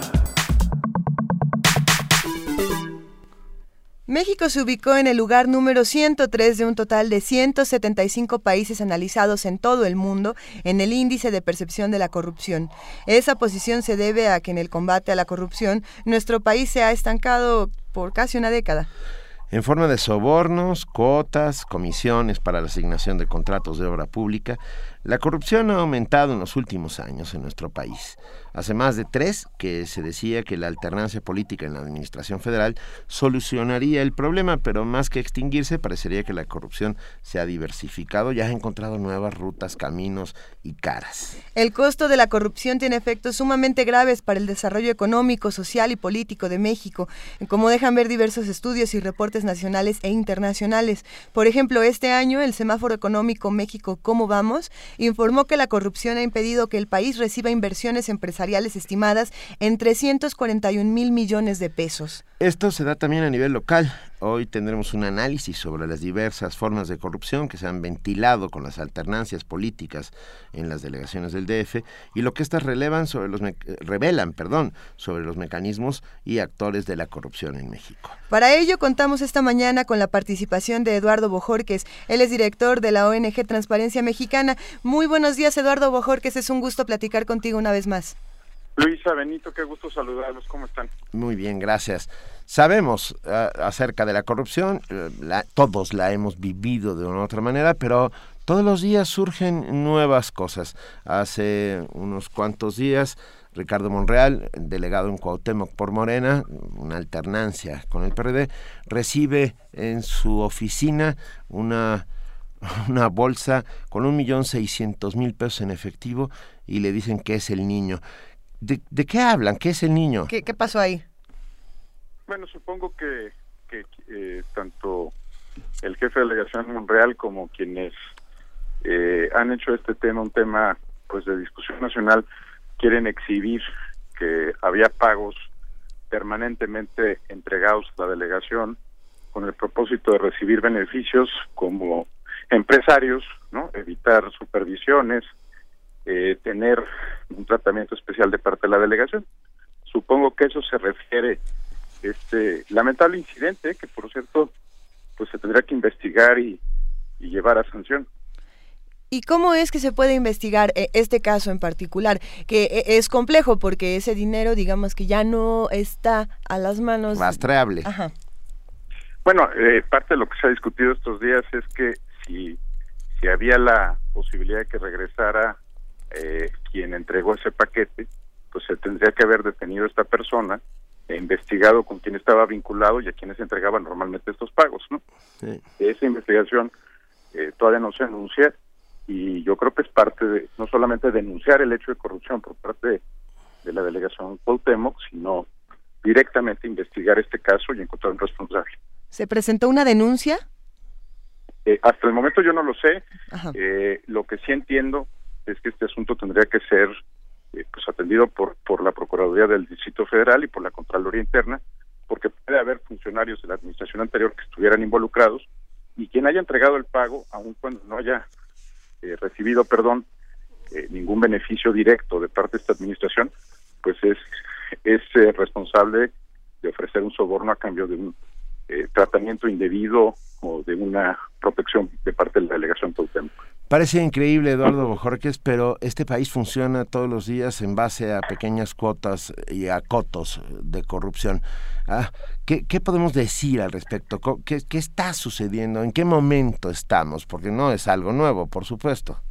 Mira, Benito, yo creo que perdimos el control hace muchos años cuando permitimos que hubiera relaciones clientelares eh, entre los ciudadanos, entre las empresas y el gobierno, cuando aceptamos que a cambio de un pues de un eh, soborno entregaríamos nuestro voto a un partido político eh, a cambio de una prebenda, de una despensa. Cuando mercantilizamos nuestra relación con el gobierno, pues nos hicimos parte, eh, perdón, de una relación que es insostenible. Rompimos el pacto social, Benito, y lo que estamos viendo es que lo rompimos en muchas partes, entre los empresarios y las autoridades que supervisan la aplicación de la ley a nivel local, se trata de delegaciones o municipios, lo rompimos en una y otra vez en la relación de ciudadanía con su gobierno. Eh, la verdad es que aceptamos que un gobierno autoritario se convirtiera en un gobierno eh, corrupto, que estuviera basado en relaciones clientelares y corporativistas, y pues esto es lo que estamos pagando, ¿no? La, la transición a la democracia es desmantelar este México clientelar que construimos por muchos años. ¿Desde dónde se desmantela? ¿Cómo es que se desmantela esto? Bueno, primero reconociendo que, que si queremos de verdad vivir en democracia, lo que nos toca como ciudadanos, Luisa, a ti, a mí, a Benito, son derechos, no privilegios, ¿no? Que a lo que tenemos que acceder es a que se cumpla cabalmente la Constitución, cabalmente la ley, y que lo que nos toque por por lo que se define en esa Constitución y por por el marco jurídico, nuestros derechos, eh, pues es lo que nos corresponde como ciudadanos. Ese trato excepcional, no clientelar, donde tú eh, pides eh, privilegios, canonjías y no derechos, pues ese México no puede no puede continuar. Claramente eso es lo que estamos viendo todos los días, ¿no? que hay una serie de actores que se beneficiaban ilegalmente mientras otros teníamos acceso a los derechos. Entonces creo que lo primero es reconocer que este no es un país de derechos, es un país de privilegios y que hay que empezar a erradicarlos. Ahora, la corrupción ha permeado a todos los niveles, no solamente es en nuestras relaciones con el gobierno o con las figuras de autoridad, ah, incluso la corrupción entre particulares es pan de todos los días. Ah, e, es, está ¿Es intrínseco? ¿Está dentro de nuestra... es endémico? ¿Está dentro de nuestra naturaleza? Yo espero que no, no puede ser. Bueno, yo también, Benito, y, tú conoces bien temas de antropología, a ver, creo que eh, el hecho de que una comunidad viva eh, alrededor de prácticas corruptas no quiere decir, como tú lo sugieres, que sea una comunidad que, que, haya hecho de la corrupción parte de su material genético o su única realidad posible. Eh, déjame eh, elaborar sobre tu expresión, ¿es la corrupción endémica a México? Pues la respuesta es no, no, no, no es oriunda de México ni propia de la mexicanidad, no tenemos nada típico en nuestros genes en esa materia, eh, lo que sí es epidémica en México, Benito. Sí, que, hemos permitido luego es más grave, que es luego es más grave la epidemia que la endemia, ¿no? Por mucho, porque pudo haber nacido aquí, pero se pudo haber extinto también en México, ¿no? Puede ser una especie en extinción y no lo es. Lo que sí es es una epidemia, tiene un comportamiento epidémico, florece donde pues no hay controles, donde no hay vigilancia, donde no hay fiscalización, donde no hay apertura gubernamental, donde no tenemos información y por supuesto decrece en aquellos lugares pues donde hay una mayor vigilancia social, donde funcionan las instituciones, donde el auditor superior del Estado eh, investiga propiamente los hechos, e incluso para seguir con el ejemplo de la alegación Cuauhtémoc, yo creo que la corrupción desaparece cuando ocurren dos cosas, se denuncia políticamente, como lo ha hecho el jefe delegacional, pero también cuando se investiga y se sanciona a los responsables de esos hechos.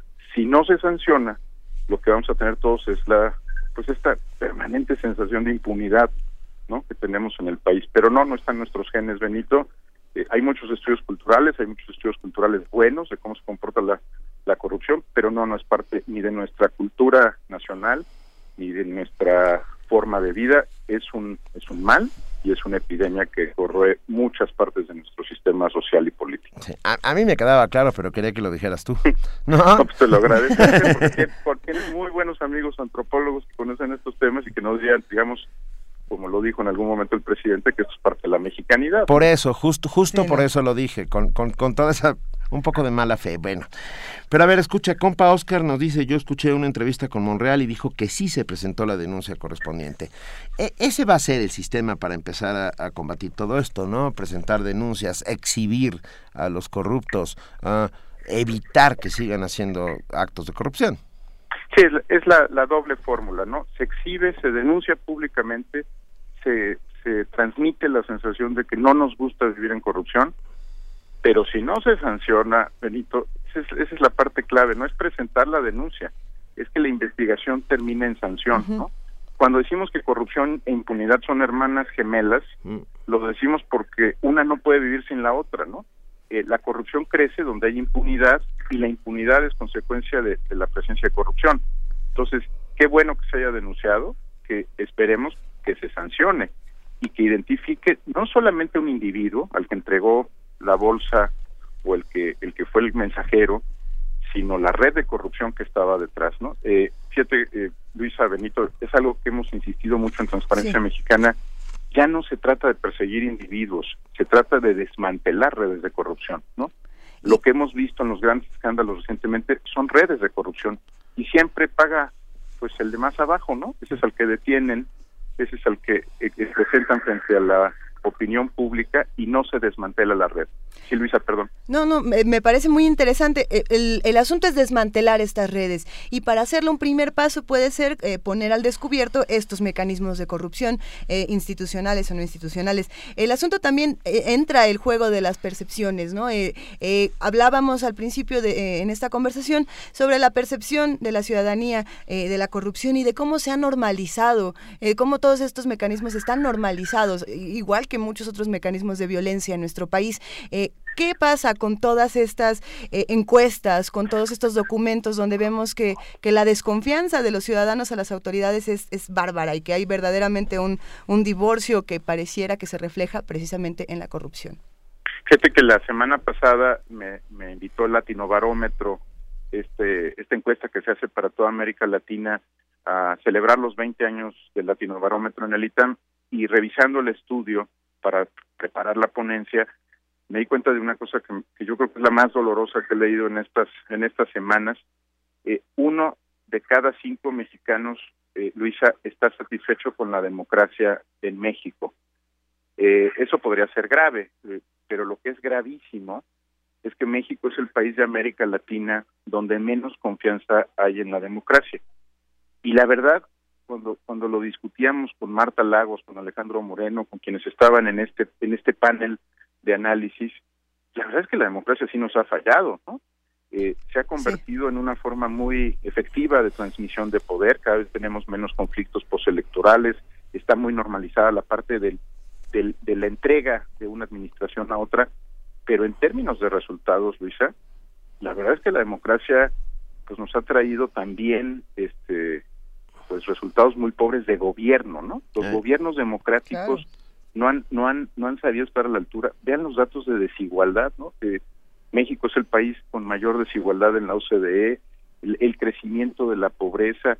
Entonces, eh, digo, si, si en algún lugar los estudios de opinión registran que la opinión pública puede ser tolerante a la corrupción, es cuando hay resultados, ¿no? Pero no habiendo resultados, pues la verdad es que no hay ninguna razón para ser tolerante con la corrupción. La frase que se utiliza en estos estudios es eh, digamos, es la tolerancia a la corrupción en términos de que se corrompan, pero que hagan, ¿no? El problema es que ya no están haciendo, ¿no? Eh, o, que o que roben poquito, como el alcalde de Nayarit, ¿no? Que roben y salpiquen, ¿te eh, acuerdas? Sí, ¿no? Benito decían, eh, pues justamente ese es el problema, ¿no? La, la, la verdad es que el fin ya no justifica los medios. Lo que toleramos alguna vez pensando que iba a haber resultados, pues ya no los tiene Luisa, ¿no? Y ahí es donde está la verdadera crisis, ¿eh? no solamente en la gravedad de la corrupción, sino que la democracia no está funcionando como, no, no, no en la parte electoral, me refiero como gobierno, para darle mayores resultados a la gente. Y si, y si la democracia no nos está funcionando, ¿qué es lo que sigue? No, mantener, eh, eh, esto es como cuando vas en un automóvil y tomas una curva peraltada, ¿no? Este, cuando cuando estás en democracia y no funciona hay que acelerar más la democracia, ¿no? Este, no no frenar porque si no se voltea el automóvil. Lo que no hemos hecho es radicalizar la democracia en la parte de gobierno, ¿no? Nos hemos concentrado mucho en el electoral, estamos muy preocupados por la parte del Instituto Nacional Electoral, pero le prestamos menos atención a nuestra Comisión de Derechos Humanos, a la parte de acceso a la información pública, a la evaluación de la política social, al gobierno. Entonces, creo que tenemos que salirnos de modo electoral y pasar a modo buen gobierno, ¿no? Cómo transformamos las administraciones públicas, cómo hacemos que la democracia no sea solo la forma para elegir gobernantes, sino la forma de ejercer el gobierno, ¿no? Y ahí es donde tenemos que, pues ni modo, es una democracia más radical, una democracia que va a las entrañas de la administración pública y no solamente a la mesa de casilla y al día de la elección.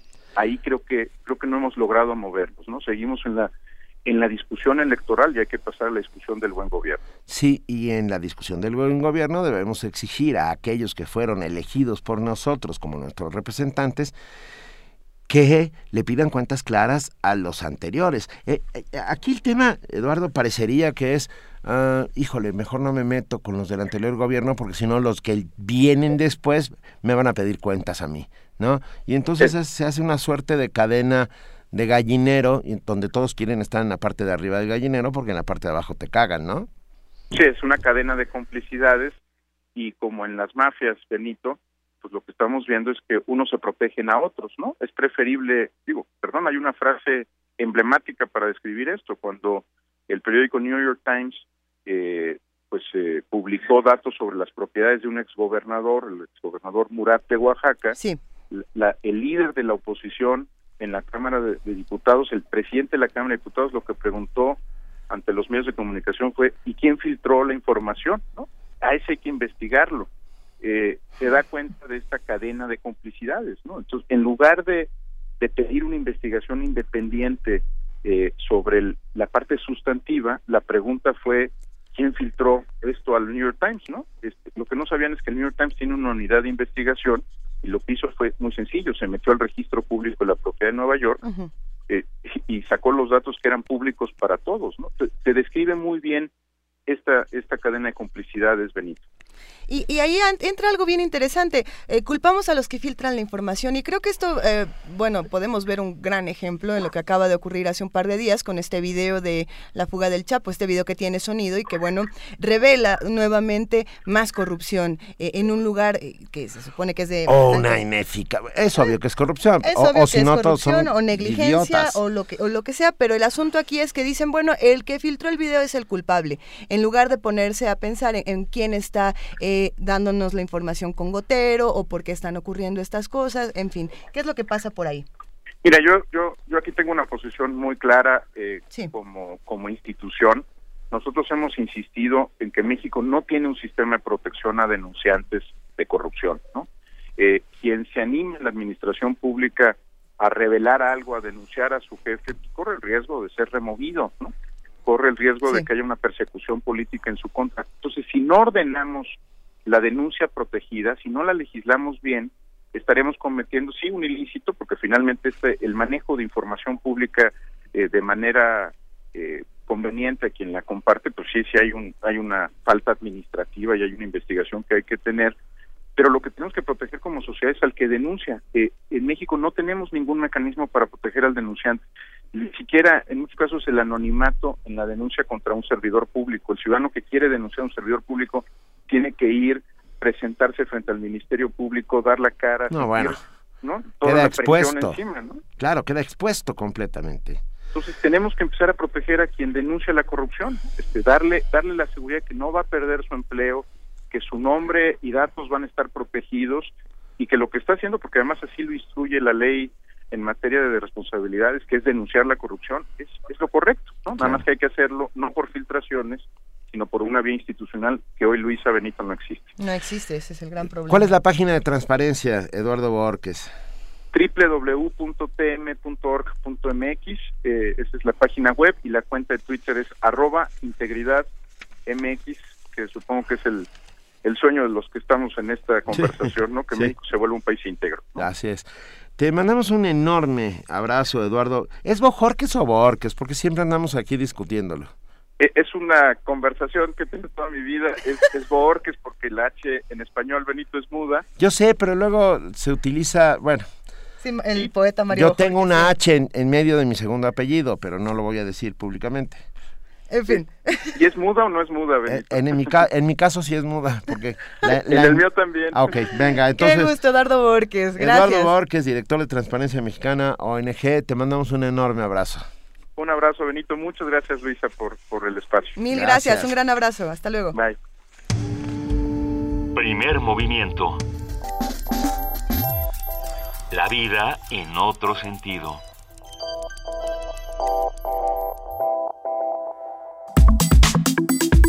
Nota Internacional. ¿Quién demonios es Bernie Sanders? Es esa pregunta que nos estábamos planteando desde hace varios días. A ver, los cinco aspirantes demócratas a la candidatura presidencial de Estados Unidos, Hillary Clinton, Bernie Sanders, Martin O'Malley, Jim Webb y Lincoln Chafee, tuvieron su primer debate durante dos horas, donde confrontaron sus propuestas con las que pretenden atender los problemas de Estados Unidos. Como se esperaba, Hillary Clinton, exsecretaria de Estado, y el senador Bernie Sanders dominaron el encuentro.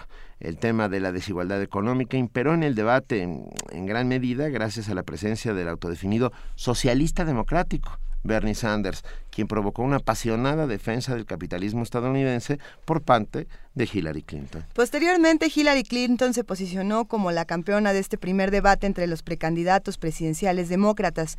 Sin embargo, el senador federal Bernie Sanders aún asusta a la cúpula del país y a la del Partido Demócrata, debido a la inesperada ola de apoyo que ha generado, sobre todo entre los jóvenes y los liberales. Un análisis de lo que sucedió en el debate y de la figura del propio Bernie Sanders como candidato independiente y socialista nos lo brinda hoy la maestra Silvia Núñez García, directora del Centro de Investigaciones sobre América del Norte de la UNAM. Maestra Núñez García, muy buenos días. Muy buenos días, me da mucho gusto estar en este espacio de Radio UNAM. Miren, eh, pues eh, lo interesante de todo esto es primer- primero que nada reconocer que los partidos políticos de Estados Unidos enfrentan una crisis que es absolutamente relevante. Y esto se ha reflejado precisamente en, en los vaivenes eh, que hay entre los candidatos en donde tenía, tendríamos que partir de reconocer que al interior de los demócratas hay mucho más acuerdo en términos de la agenda de los candidatos en contraste con las enormes diferencias eh, que se presentan en el caso de, de los republicanos. Eh, bueno, es obvio, el caso de Donald Trump nos e- ejemplifica esto de manera muy clara. E- Es, es muy interesante entonces cómo se inserta la figura de Bernie Sanders en toda esta crisis de partidos. ¿Qué, ¿Quién es esta persona que, que ha dado tanto de qué hablar y cómo podemos eh, leer el crecimiento de Bernie Sanders? Pues eh, en primer lugar tendríamos que mm, ver que Bernie Sanders es ya un político eh, con una enorme experiencia, eh, es eh, representante de, de Vermont y bueno, eh, ha logrado mover el debate hacia un punto muy importante que tiene que ver con le- la, los, la, la parte cualitativa de la política, es decir, elevar el nivel del debate para poner sobre la mesa que el socialismo democrático eh, es inofensivo.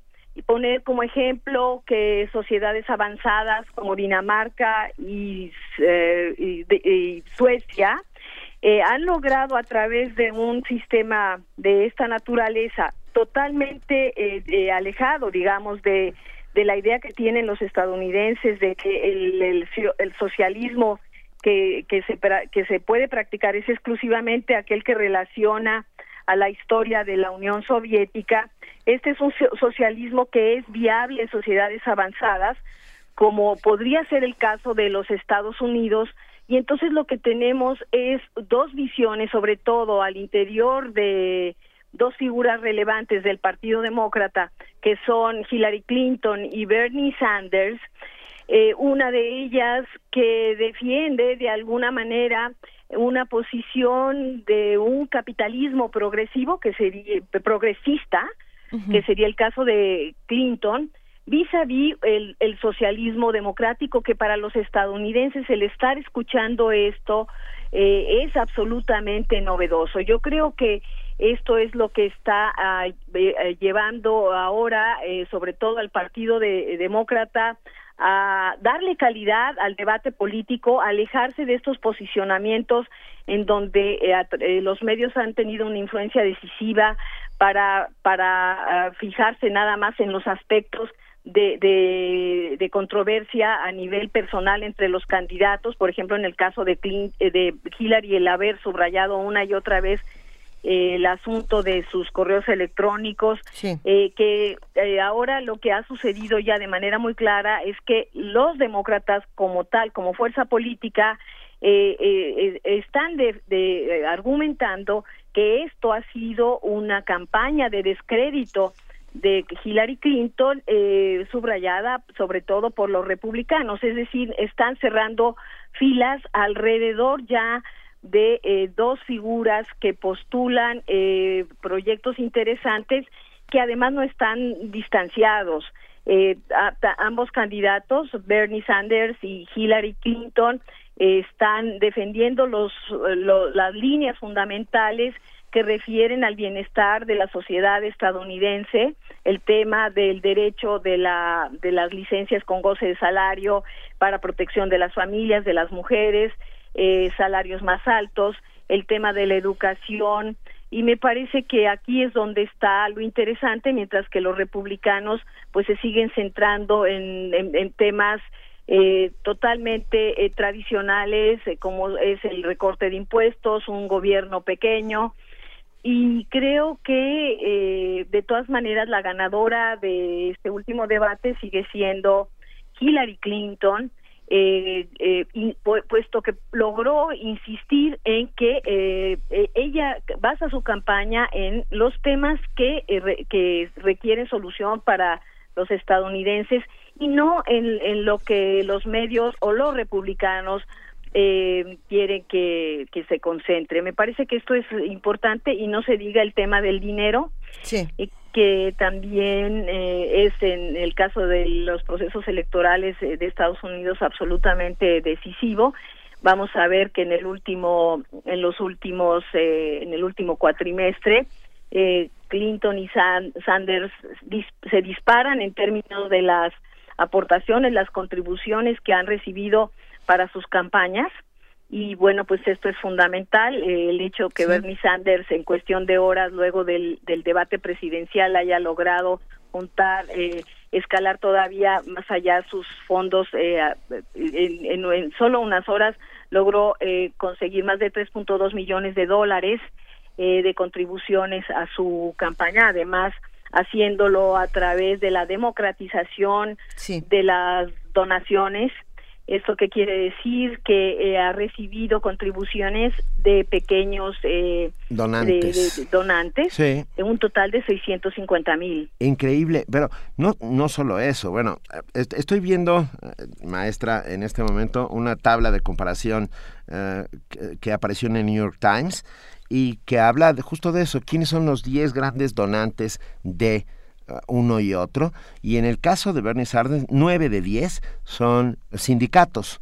Eh, y queda un 10%, por supuesto, de pequeñas donaciones. Y en el caso de Hillary Clinton, seis de cada diez son bancos.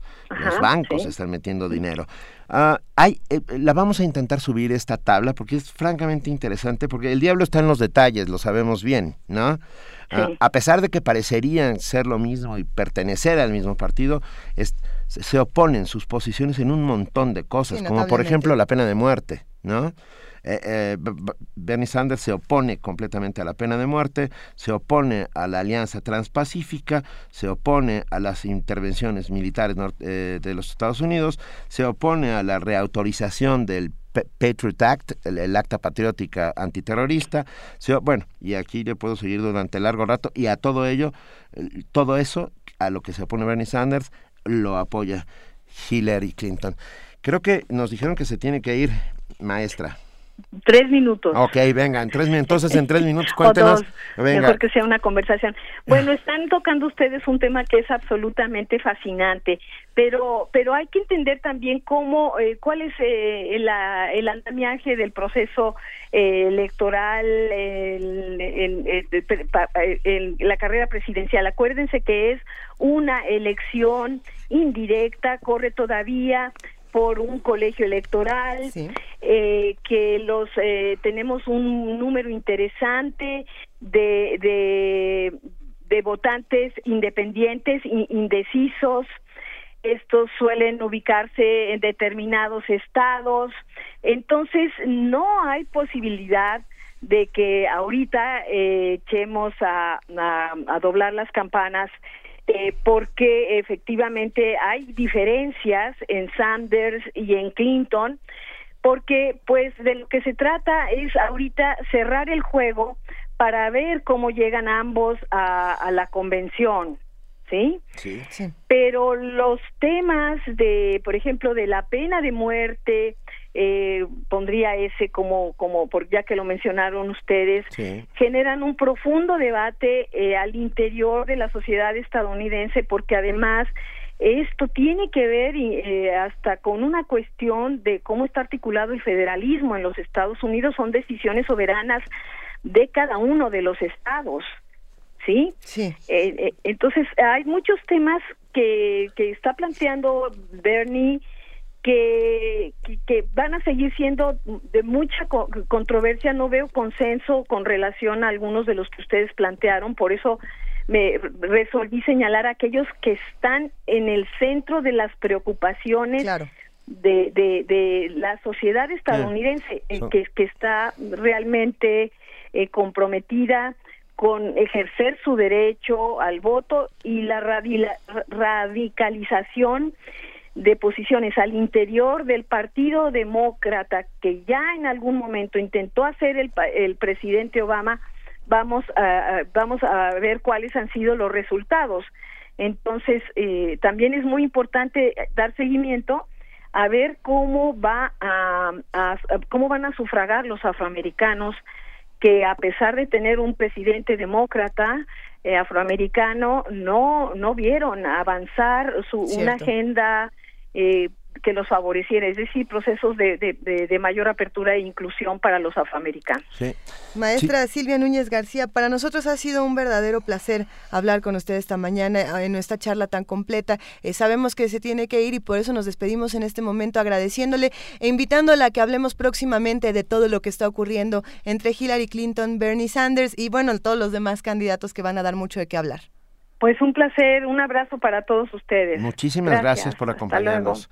No- nosotros continuamos aquí hablando un poco sobre este tema. Es, es muy interesante ver lo que está ocurriendo. Como hemos hablado aquí en el programa, hay una discusión que se da en las plataformas políticas, por así decirlo, y está la otra discusión que siempre se da en las redes sociales, que, que han tomado un papel fundamental en todas las discusiones políticas, no políticas. Y bueno, eh, el caso de este debate eh, no fue la excepción. Como ustedes saben, fue organizado por la CNN y por Facebook. Ahí hubo algo bien interesante y fue que al final se hizo una encuesta para los que participaron a través de esta red social y bueno, ahí se le da el 75% de los votos a, a Sanders, mientras que a Hillary Clinton se le da el 13%. Ah, la Aun cuando ella es, digamos, la ganadora del debate en Sí, redes es sociales, que se define ¿quién otra cosa. Es que la decisión de quién gana un debate es absolutamente subjetiva. Sí, completamente. Ah, de- yo insisto con mi cuadrito que tengo aquí del New York Times. A que- ver, es venga, venga, sigamos. Interesante.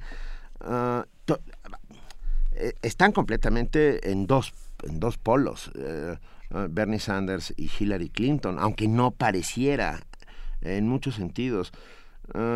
¿Podemos todo- compartir uno más? Sí. Sí, a todo lo que se opone Bernie Sanders, todo, todo lo que yo digo que se opone es a todo lo que de alguna otra manera está de acuerdo Hillary Clinton. Se opone a, eh, la autorización a la guerra en Irak. Hillary Clinton, no. Eh, eh, no sé cuál es la palabra. Va- vamos vamos a, a ir compartiendo más de lo que está pasando en esta tabla en un momento. Eh, tenemos aquí, esta información la vamos a subir a nuestras redes sociales, la vamos a compartir con Vania Nuche para que la comparta en redes y se puedan integrar todos los que nos están escuchando a esta conversación. Control de grandes bancos eh, Bernie Sanders pide un control de los grandes bancos, tener un cierto control sobre los bancos. Hillary Clinton no dice nada al respecto. Ah, el Acta Patriótica de 2001 se opone, se opone a la reautorización del Acta Patriótica, se opone a las intervenciones estadounidenses extranjeras, se opone a la Alianza Transpacífica, a la pena de muerte, ah, a la legislación, fíjense, se opone a la legislación que tiene que ver con la frontera, a la legislación que ha hecho eh, de la frontera México-Estados Unidos este inmenso muro, se opone al inmenso muro. Bueno, está, es, realmente interesante eh, Bernie Sanders y además hablar de sí mismo como un socialista en un país como los Estados Unidos, eh, al contrario de parecer un estigma que lo quite de la carrera, lo está catapultando de, una, de una manera interesantísima. Interesantísima. Por ejemplo, hay que decirlo, Bernie Sanders quizá no sea el ganador del debate, o quizá sí, eso va a depender de muchos otros factores, pero tiene una gran victoria y es que él no había tenido esta oportunidad de una plataforma como este debate para, para ponerse como este personaje eh, revolucionario, con estas ideas tan distintas a todo lo que se está proponiendo. Hay quienes dicen que, que Bernie Sanders en este momento es una figura tan importante en, digamos, mediáticamente como lo está haciendo Donald Trump, ¿no? completamente opuesto, afortunadamente. solo para terminar, decir que Obama en junio habló de él como un socialista fumador de marihuana. Es, muy, es muy bonita esta, esta, esta descalificación. Ah, Bernie Sanders está ahí, cada día está creciendo más. Ah, iremos viendo y analizando junto con todos ustedes quién demonios es Bernie Sanders, Bernie Sanders y hasta dónde puede llegar. Movimiento. Donde todos rugen, el puma ronronea.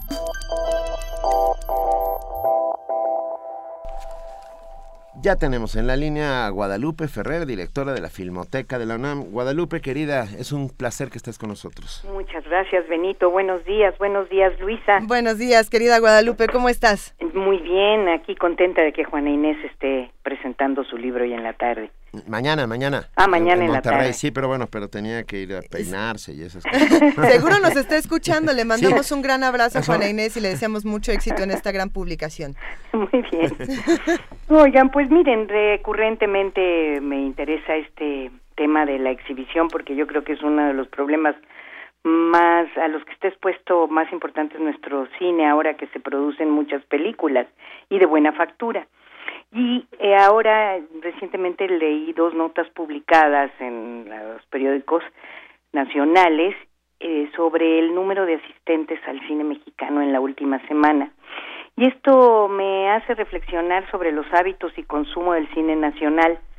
De las notas que comento, la primera es una entrevista que la agencia Notimex le hizo a Gerardo Salcedo Romero, director de programación del Festival Internacional de Cine de Guadalajara, sobre el caso de los cines de barrio.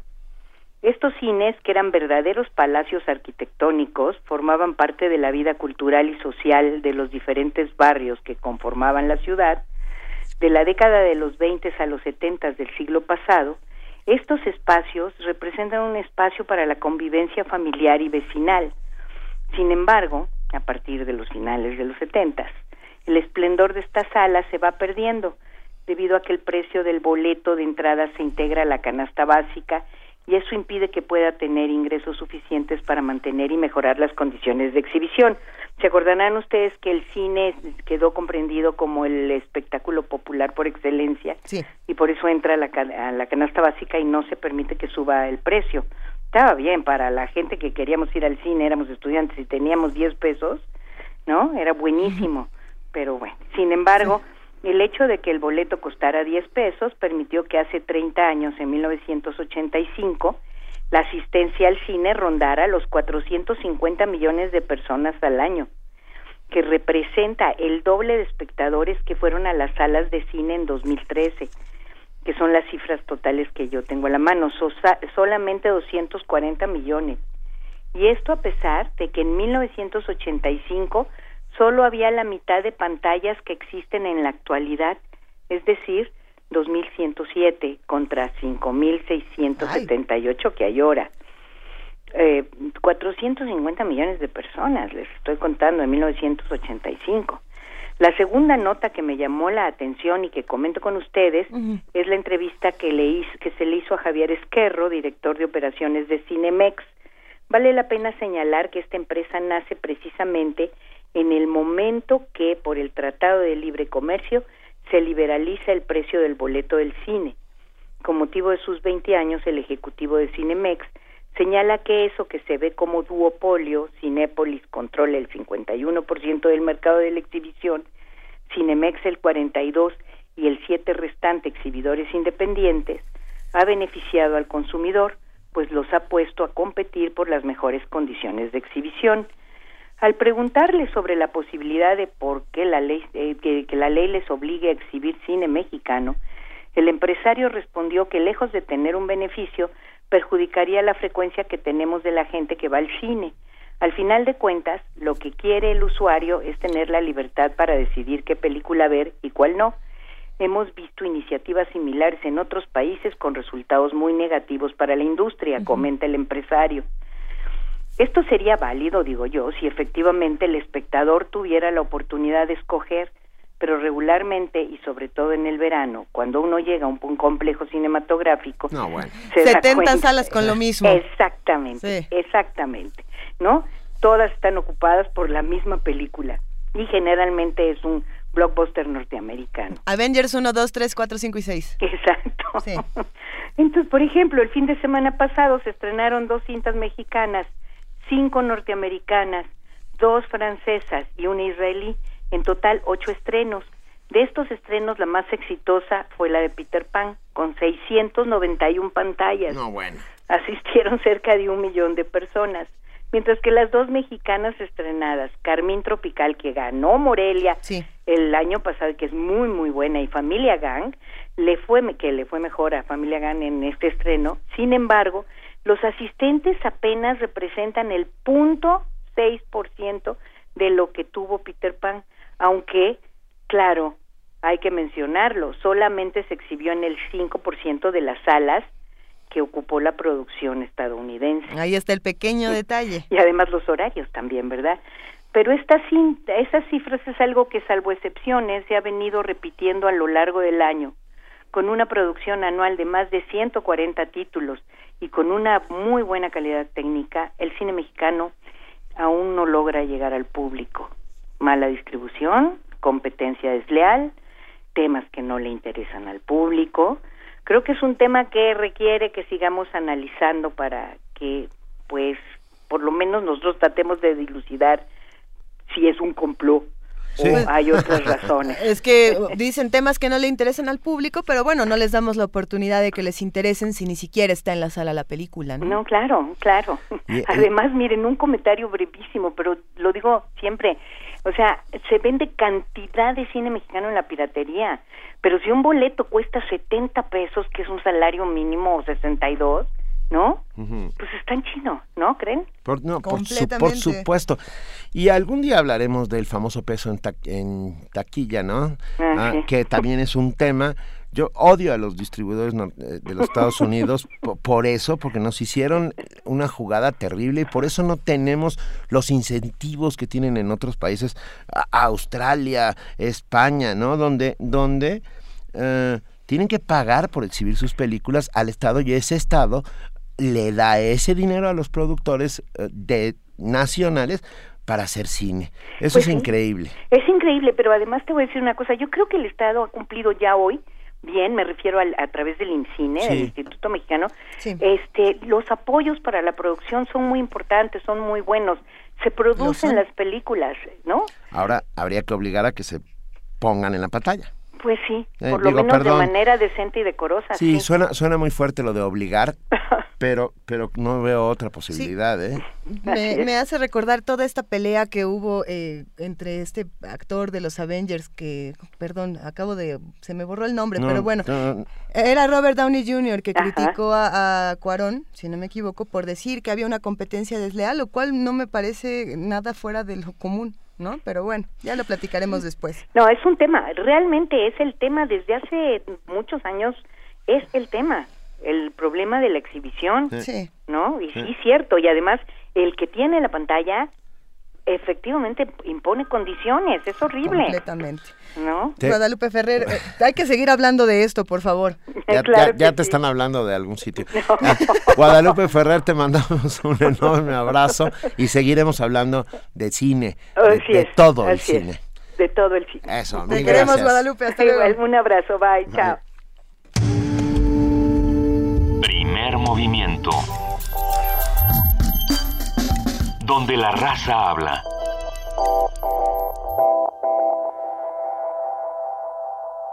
Hay cultura, ciencia, medio ambiente y educación, artes visuales y política. ¿Dónde? Hay Festival 2015. Tres días de charlas, conversaciones y debates con las figuras que están cambiando entornos más de 100 invitados nacionales e internacionales te esperan del 23 al 25 de octubre en diversos puntos de la ciudad. Entra a www.ifestival.org diagonal México y entérate de todo lo que tenemos para ti. Si hay ideas, hay Festival 2015. Imagina el mundo. BBC Mundo Online invita. En Salario Digno, el PRD ya dio el primer paso. Sí, la Ciudad de México, gobernada por el PRD, está a la vanguardia, tomando la delantera en aumentarlo. Un salario digno es nuestro derecho. La Constitución obliga a que el salario cubra las necesidades de un jefe de familia, en el orden material, en salud, en la educación de los hijos. El PRD impulsa que un salario digno beneficie a todo el país. PRD, por las causas de la gente. El rito comienza en el escenario. Los sonidos emergen, deambulan por el recinto, se cuelan en los oídos y estremecen los sentidos. Festival Intersección. los encuentros sonoros de Radio UNAM. Todos los viernes a las 21 horas en vivo desde la sala Julián Carrillo. Escúchalos a través del 96.1 de FM www.radiounam.unam.mx o ven a Adolfo Prieto 133 Colonia del Valle, cerca del Metrobús Amores. La entrada es libre.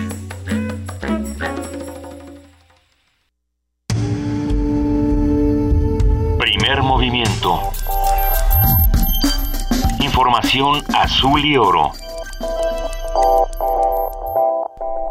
Gracias a todos los que nos están escribiendo, a todos los que hacen comunidad con nosotros. Estamos en el teléfono 55 36 43 39. Estamos en arroba P y en diagonal Primer Movimiento UNAM. A lo largo del programa vamos a seguir regalando boletos, vamos a seguir regalando libros, así que quédense con nosotros. Ya son las 9 de la mañana y nos vamos al tercer corte informativo del día con nuestra compañera Elizabeth Rojas. Bienvenida de nuevo, Elizabeth. ¿Qué tal, Luisa? Buenos días.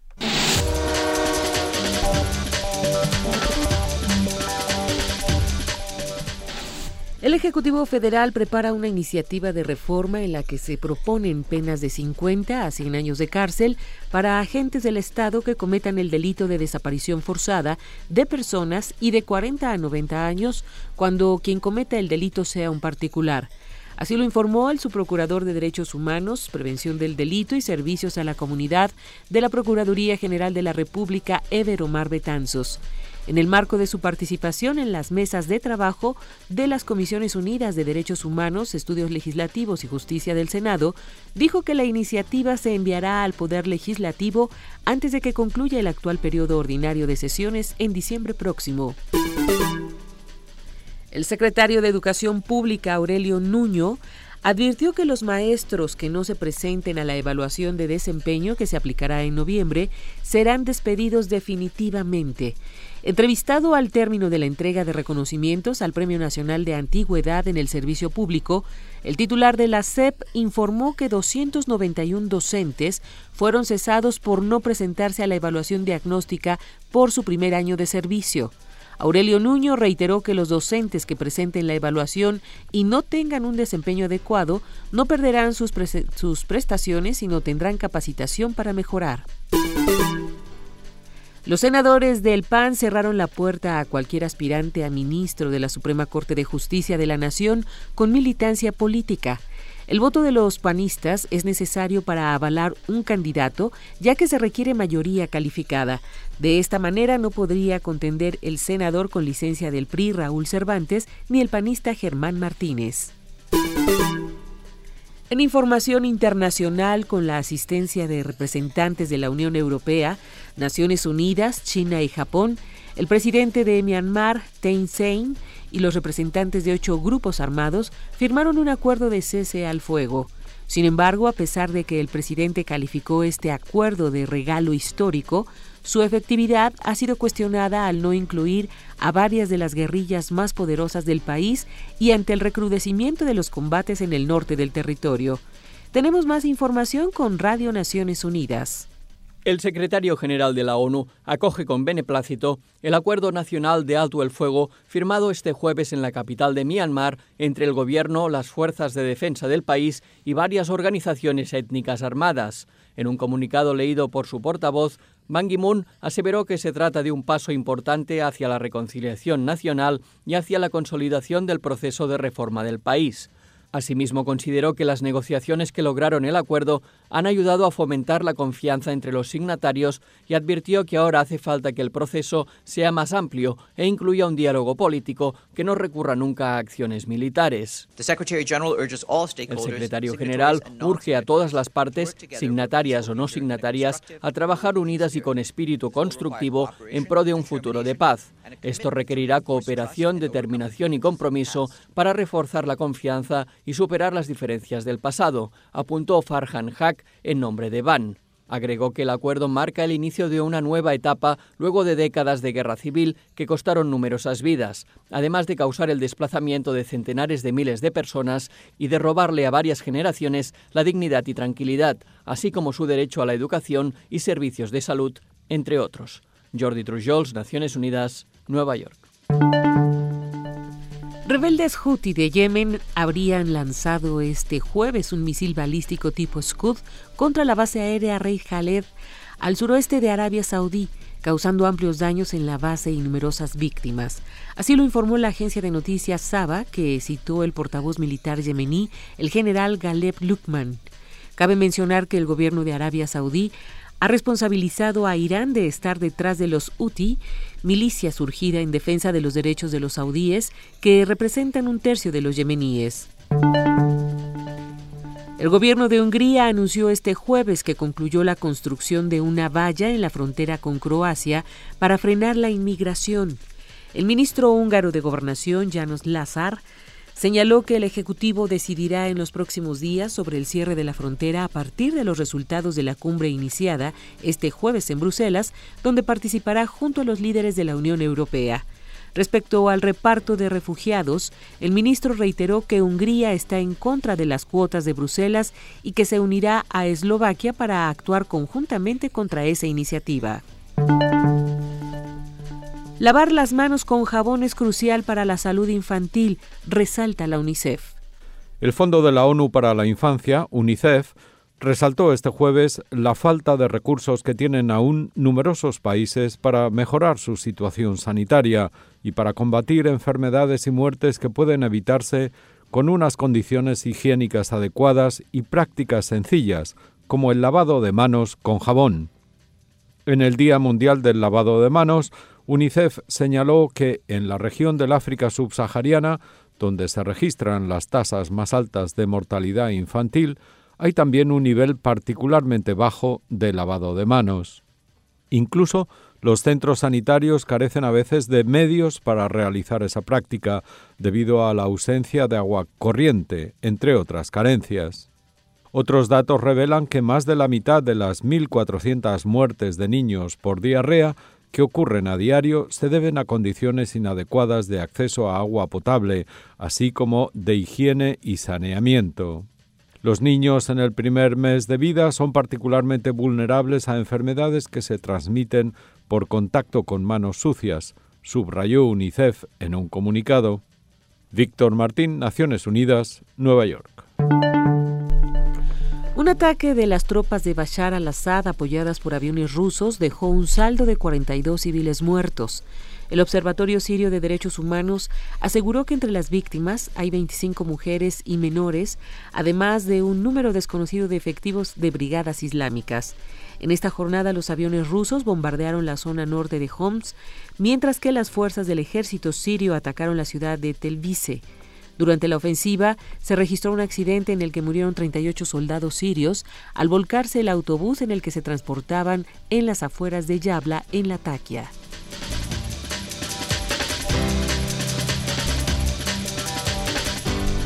Muchísimas gracias Elizabeth Rojas por este corte informativo de las 9 de la mañana. Que tengas un bonito fin de semana y nos escuchamos el próximo lunes. Gracias, buen fin de semana para todos, Luisa. Gracias Elizabeth.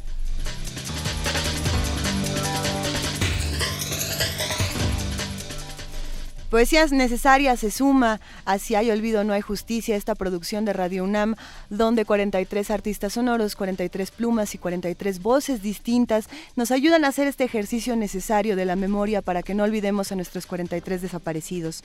El día de hoy corresponde a número 43 de Enrique Falcón en la voz de Muriel Ricard y en la producción de Valerie Faxtar.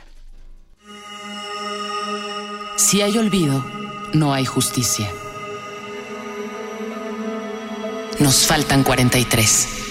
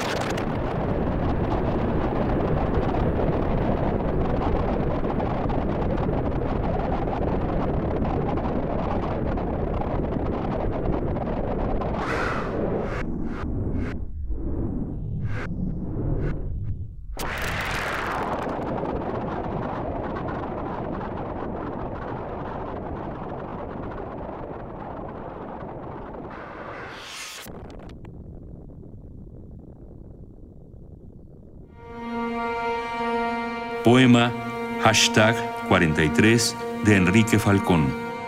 Voz Muriel Ricard. Producción y montaje Valerie Faxtar.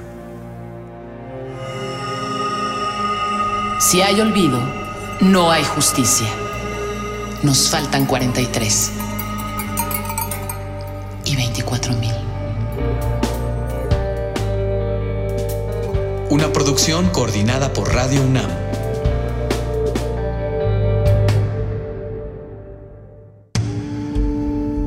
movimiento. Escucha la vida con otro sentido.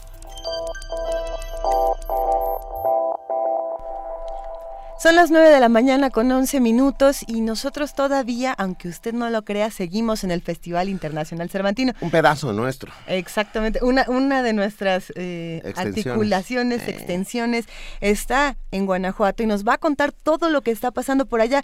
Frida Saldívar, muy buenos días, ¿cómo estás? Hola, muy buenos días, Luisa, Benito, Juan Inés, el equipo de producción y todos los radioescuchas que amablemente nos sintonizan. Yo muy bien, aquí en Guanajuato y pues con muchas noticias que comentarles. ¿Qué ha pasado? Están por darte la nacionalidad, ¿no? Eh, dime. Están por darte la nacionalidad. Ah, sí, la guanajuatense. Eso. Pues una de las exposiciones que hemos visitado y nos ha encantado es la del maestro Toledo sin maíz, no hay Toledo. ¿La han escuchado? Sí, por supuesto. Bueno, pues se lleva a cabo en una de las salas, en la sala polivante de la Universidad de Guanajuato, y aquí se pueden exhibir obra de este año, o sea, muy reciente, muy fresca, del maestro Toledo, con una línea de concientizar sobre la producción y consumo del maíz natural que se da en México. Sabían que hay más de 60 variedades del maíz y que, bueno, él menciona actualmente se está se están, están desapareciendo a causa de las plantaciones de maíz transgénico. Entonces, bueno, con su obra da este mensaje que donde se puede ver varias formas de telares y tapices con materiales orgánicos, por ejemplo, con el afelpado de, lana, con fieltro también textil, textil, perdón, con fieltro que graba industrialmente, pero que cosen a mano todos los artesanos que pertenecen al taller de afelpado del Centro de las Artes en San Agustín, en Oaxaca en el casa, cómo no, una belleza de lugar. Eh, la labor de Toledo es fundamental y creo que hablar de estos temas desde su voz, desde su arte es importantísimo. Eh, lo que está pasando con los transgénicos y, los resistencia, que eso es importantísimo. Exactamente, exactamente. ¿Qué opinas, Frida? Claro, también tiene otro segundo núcleo esta muestra y consiste en una, en una serie de fotografías que fueron intervenidas por él y bueno, estas fotografías fueron tomadas a principios del siglo pasado por un agrónomo que actualmente se mantiene en el anonimato, ya que no, no dejó firma o registro de su nombre o de sus datos, pero que dio crecimiento e investigación al desarrollo del maíz aquí en México. Vale la pena destacar que estas fotografías fueron impresas de forma de gran formato y exhibidas en el Metro Zapata en la Ciudad de México hace algunos meses donde muchísimos pudieron conocer esta obra que se está exhibiendo aquí en Guanajuato. Oye, nos encanta. Está, eh, repítenos el lugar en donde se está presentando, por favor, Frida. Es, es la sala polivante de la Universidad de Guanajuato, cerca del patio de intervenciones, donde se llevó a cabo los eventos de, Big Bang Theory. Ah, ah, ¿estuviste en alguno? Sí, estuvo muy interesante. En los monólogos científicos. Y divertidos muy divertidos y este y la verdad que atrapan muchísimo a los niños. Venga, qué bueno. ¿Quieres que le demos algún mensaje a tu familia? Ay, que los quiero mucho. Frida. Que yo estoy feliz por acá. Esperamos tu no regreso. No te quedes, ¿eh? Tienes que volver. Sí, sí, sí. Ten cuidado con la carretera de Salamanca, que dicen que por ahí se queda uno a vivir. Para siempre. Es, es como pues, cuento de Julio Cortázar. No hay retorno. es cuento de Julio Cortázar. Gracias, Frida. No, ¿de qué? Pues este viernes es un poco movido aquí en, en el Cervantino, ya que hay muchos eventos que se están esperando. Por ejemplo, el concierto público de Salif Keita. Eso. Y inmediatamente inicia, bueno, yo creo que a la mitad de este concierto inicia la novena sinfonía de Beethoven y también se empalma con la obra de teatro de Fausto y de Ubu el Rey. No, bueno, de Peter Brook. Exactamente. O sea, hoy es un día de locos en Cervantino, en el mejor de los sentidos habrá que tomar una decisión y correr a dos al menos. Sí, híjole, yo qué difícil tomar esas decisiones, pero bueno, te lo dejamos, sabemos que eres hiperresponsable y que además disfrutas enormemente lo que haces. Muchísimas gracias, Frida Saldívar, nuestra mujer en Guanajuato. Que tengan muy bonito día. Gracias. Aquí en contacto. Vale, día, Frida. Gracias. Bye, bye. Primer movimiento donde la raza habla.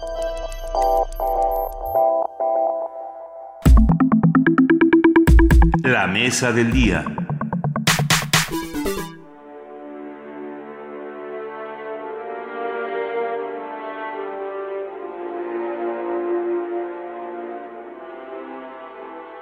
Las escritoras han marcado hitos en la historia. A lo largo del tiempo, han escrito lo mismo de la cotidianidad familiar que de las guerras, la política, del amor y del odio. Durante más de 40 años, la socióloga, historiadora y escritora Sara Sefcovic se ha dedicado al estudio del quehacer femenino. Su nuevo libro, El cielo completo, se concentra específicamente en las mujeres y la literatura. A lo largo del texto transitan narradoras, cuentistas, cronistas y poetas de todo el mundo, mexicanas y latinoamericanas, francesas, inglesas, norteamericanas, autoras de India, China, Japón, Israel, los países árabes y africanos. Rostros que representan lo diversa que puede ser la literatura que escriben las mujeres. La primera parte del libro aborda las primeras preguntas que se hicieron las feministas sobre las mujeres y la escritura. La segunda presenta un catálogo de escritoras a lo largo de los siglos hasta nuestros días, así como el fenómeno reciente de atender la escritura femenina solo por las cuestiones de género. Asimismo, aborda la escritura de mujeres que marcaron hitos en la historia, como Sor Juana Inés de la Cruz, Gabriela Mistral, Marguerite Duras y Elena Poniatowska, en cuya literatura habita la polémica, la erudición y el más puro placer de divulgar el conocimiento y la discusión.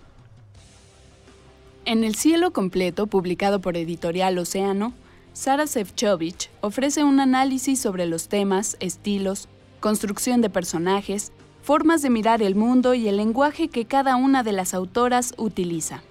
Parte de que lo bueno y lo malo de la literatura no se puede decidir con base en razones ideológicas, políticas o de género, o de acuerdo con modas o argumentos culturales, sino a partir del impacto que cada escrito deja en el lector.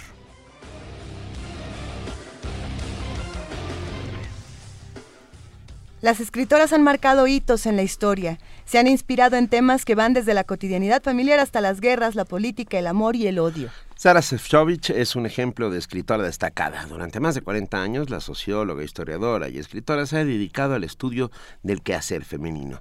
Su nuevo libro, El cielo completo, se concentra específicamente en las mujeres y la literatura. A propósito de esta obra y su próxima participación en el programa Grandes Maestros UNAM, hoy hablaremos con la misma Sara Sefcovic sobre la lectura y la escritura de las mujeres y lo que ha significado la cultura escrita para el género femenino a lo largo de la historia. Sara Sefcovic es licenciada y maestra en Sociología y doctora en Historia por la UNAM, investigadora de tiempo completo en el Instituto de Investigaciones Sociales, articulista y novelista, y hoy nos entrega El cielo completo, editado por Océano. Sara, bienvenida. Ay, como siempre, un enorme gusto de estar con ustedes, de verdad, en mi casa, que es el radio de la UNAM.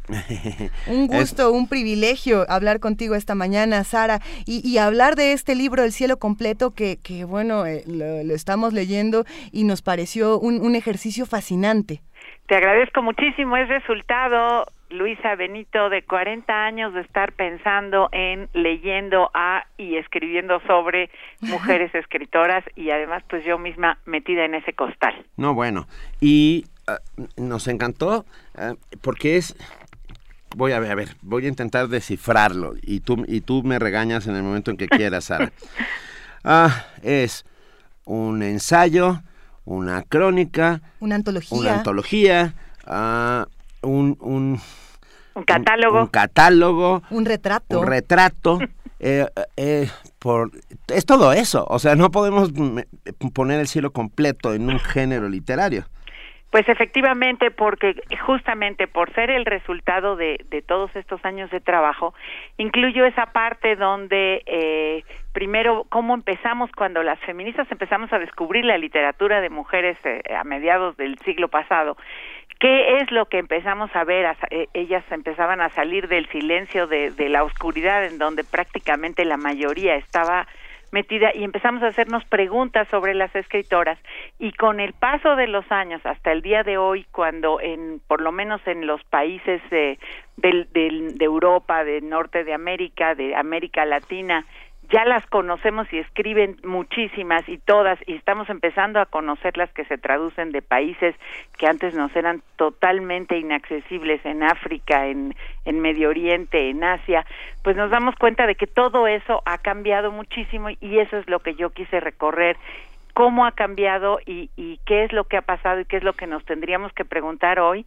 Y para recorrerlo, pues no nada más quise explicarlo, digamos, así como lo estamos hablando ahorita, lo cual también hago, pero también presentar en qué en qué están las cosas ahorita, cómo estuvieron hace 50 años con ese como especie de catálogo de, de mujeres que escribieron en América Latina y en México y después entrando ya en autoras específicas un poco para marcar las tendencias principales y en la última parte a hacer comparaciones de autoras que pues son es políticamente incorrecto muchas de las que comparo y muchas de las cosas que digo a lo mejor no van a gustar pero que me parece que nos pueden dar como indicios para una una forma de interpretarlas en hoy día y en, y en el último capítulo eh, y, y, en algunos intermedios también me pregunto cómo las hemos leído, cómo las hemos leído las mujeres, los lectores en general y la crítica que empezó denigrando muchísimo el trabajo de las mujeres, sobre todo aquellas que vendían, y termina hoy con miedo a ser políticamente incorrecto, saludando como grandioso todo lo que escriba una mujer, no importa si,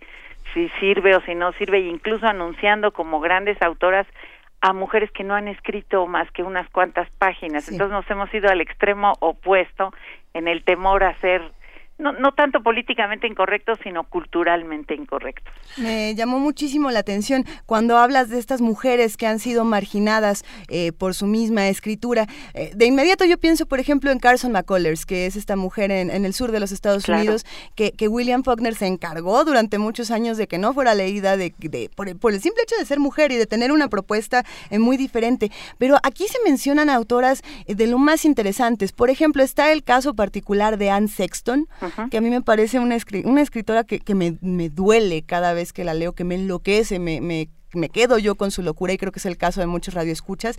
Y creo que me gustaría preguntarte qué es lo que tienen en común todas estas mujeres que leen y escriben, como es Anne Sexton, como es Virginia Woolf, eh, como es Sor Juana, que también está en el libro, eh, Lilian Hellman. ¿Qué, ¿Qué, pasa con todas ellas? Mira, no podría yo hablar en general, justamente sí. por eso les he dedicado capítulos específicos, porque dependiendo del momento histórico y el y el la cultura en que vivieron eh, es es diferente el caso de cada una.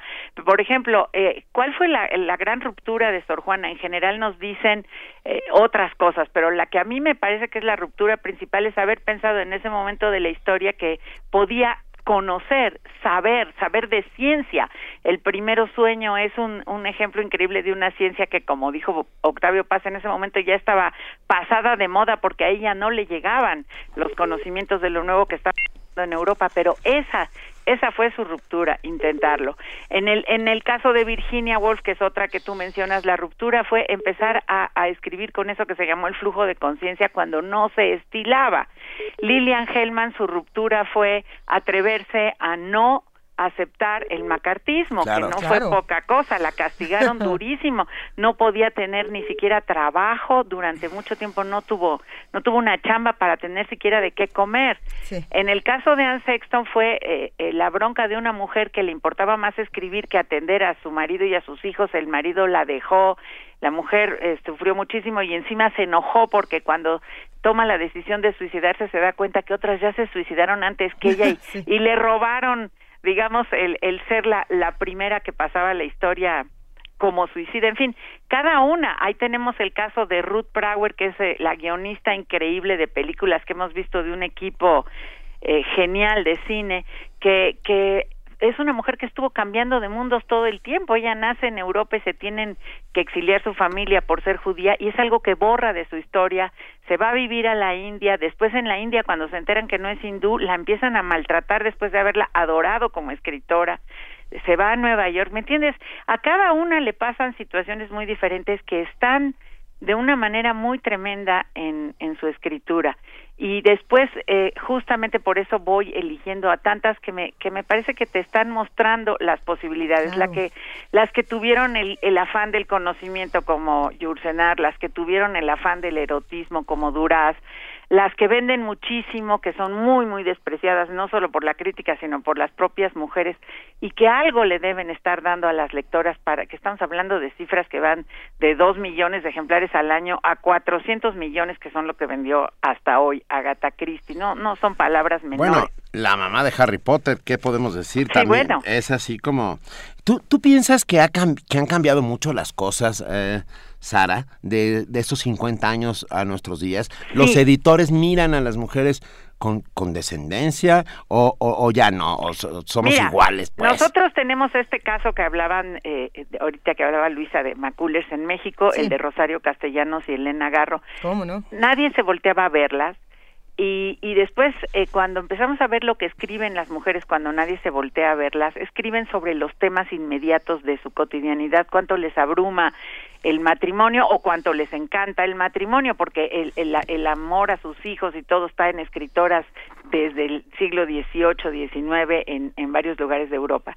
Y esto va cambiando conforme los países se van, digamos, eh, modernizando, democratizando. Las mujeres pueden empezar a escribir sobre muchísimos otros temas, tienen acceso a la educación superior, hablan de ciencia, hablan de historia, ya no tiene que ser, digamos, el tema de las mujeres.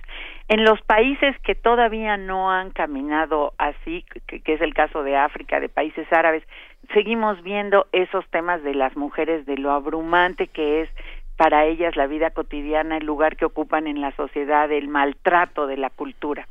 Y luego tengo un capítulo dedicado a, a las mujeres en, en situaciones de guerra, de exilio o de extrema pobreza, donde el concepto de, de lo que escriben las mujeres cambia brutalmente porque porque su vida está deshecha y la vida de su familia también y entonces es otra otra literatura que que combina las dos cosas el tema de las mujeres con la brutal situación en la que viven Ah, le acaban de dar el premio Nobel de Literatura a una mujer. grandísimo Además, no solo a una mujer, a una mujer periodista. Ah, el periodismo ha funcionado como una suerte de catalizador para llegar a la literatura en muchos de los casos. Ah, que- hablas de algunas de esas mujeres que han entrado por el periodismo y han te- que, que no deja de ser literatura. Por ver, supuesto. Aquí lo estamos todo el tiempo estamos abogando por la lógica de que el periodismo no es un hijo bastardo de la literatura, sino por el contrario, un hijo que está tan sano que luego le dan hasta premios Nobel. de los ¿no? más leídos, además. Sí. Eh, eh, También están esas mujeres en, en, en el cielo Están completo. no como periodistas justamente porque no eh, no hice esa diferenciación, pero sí estoy metiendo a lo que llamo las cronistas, que son las que hacen literatura de no ficción, por decirlo de alguna manera, y que me parece que por, por lo menos en México y en América Latina es el mejor género que tenemos ahorita, porque es el que te está dando esto que nos dio Svetlana, la premio Nobel, que es el ver qué está pasando en un país y el recoger las voces de las personas que lo están sufriendo, ¿no? Entonces, sí le dedico una parte a eso. Mira, de todos modos no puedo meter a todas ni hablar de todas porque afortunadamente ya son muchísimas. Hoy se las publica a muchas, por supuesto, todavía algunas se quejan mucho en África, en Centroamérica, que no encuentran forma de, de que se las publique, pero en, en general sí se está publicando y traduciendo mucho a las mujeres, entonces son muchísimas y es imposible seguir lo que hacen todas.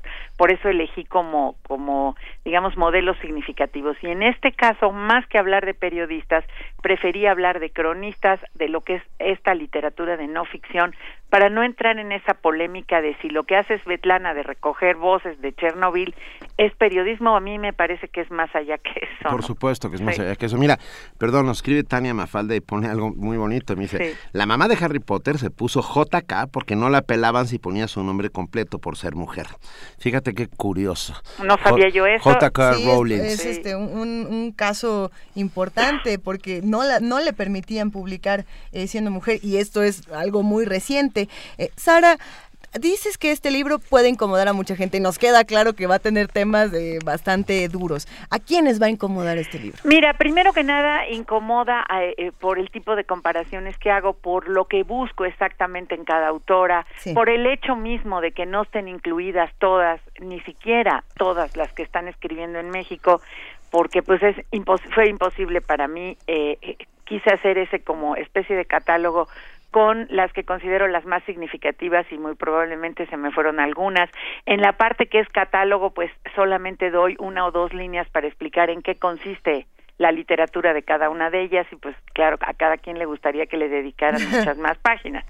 Pero sobre todo incomoda por mi idea de que una lectora, que las lectoras pues son, la- la- las mujeres han sido las más lectoras, no lo estoy inventando, son datos duros de la historia, que, que yo quiera caminar de la mano con las lectoras para decirles, mira, esto es lo que ha pasado, esto es lo que me gustaría que veas y luego tú suéltate por donde quieras y camina como quieras.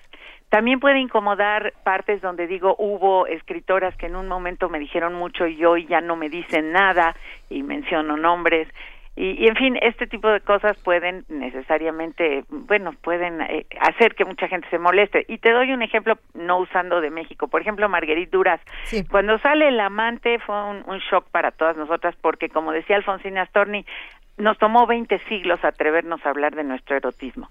Hoy eso ya no tiene ese peso, pues ya todos los que quieren lo hablan, está en los cines, está en el internet. Entonces Marguerite Duras ya no es ese rompimiento o cuando habla de su delirium tremens con el alcohol, todas estas cosas en los países occidentales ya no nos alucinan como hace unos años, ¿no? Ah, y sin embargo, la calidad de su escritura. yo, a ver, yo, tú lo sabes, lo hemos hablado en alguna vez. Yo, yo no creo en las literaturas de género, creo en la buena y en la mala literatura. Esa es mi conclusión, Eh, estoy de acuerdo. ¿Estás de acuerdo? Eh, Yo sabía que iba a estar de acuerdo, Ajá. Sara. O sea, está, aquí hablamos de grandes y buenísimas escritoras. Por y de eso, eso, se trata. por eso las preguntas centrales no son nada más qué escriben las mujeres o cómo se lee a las mujeres o para qué escriben, sino también cómo escriben, porque el mismo tema manejado por mujeres diferentes es otra cosa y el tema no es lo que hace a la literatura, como tú dices.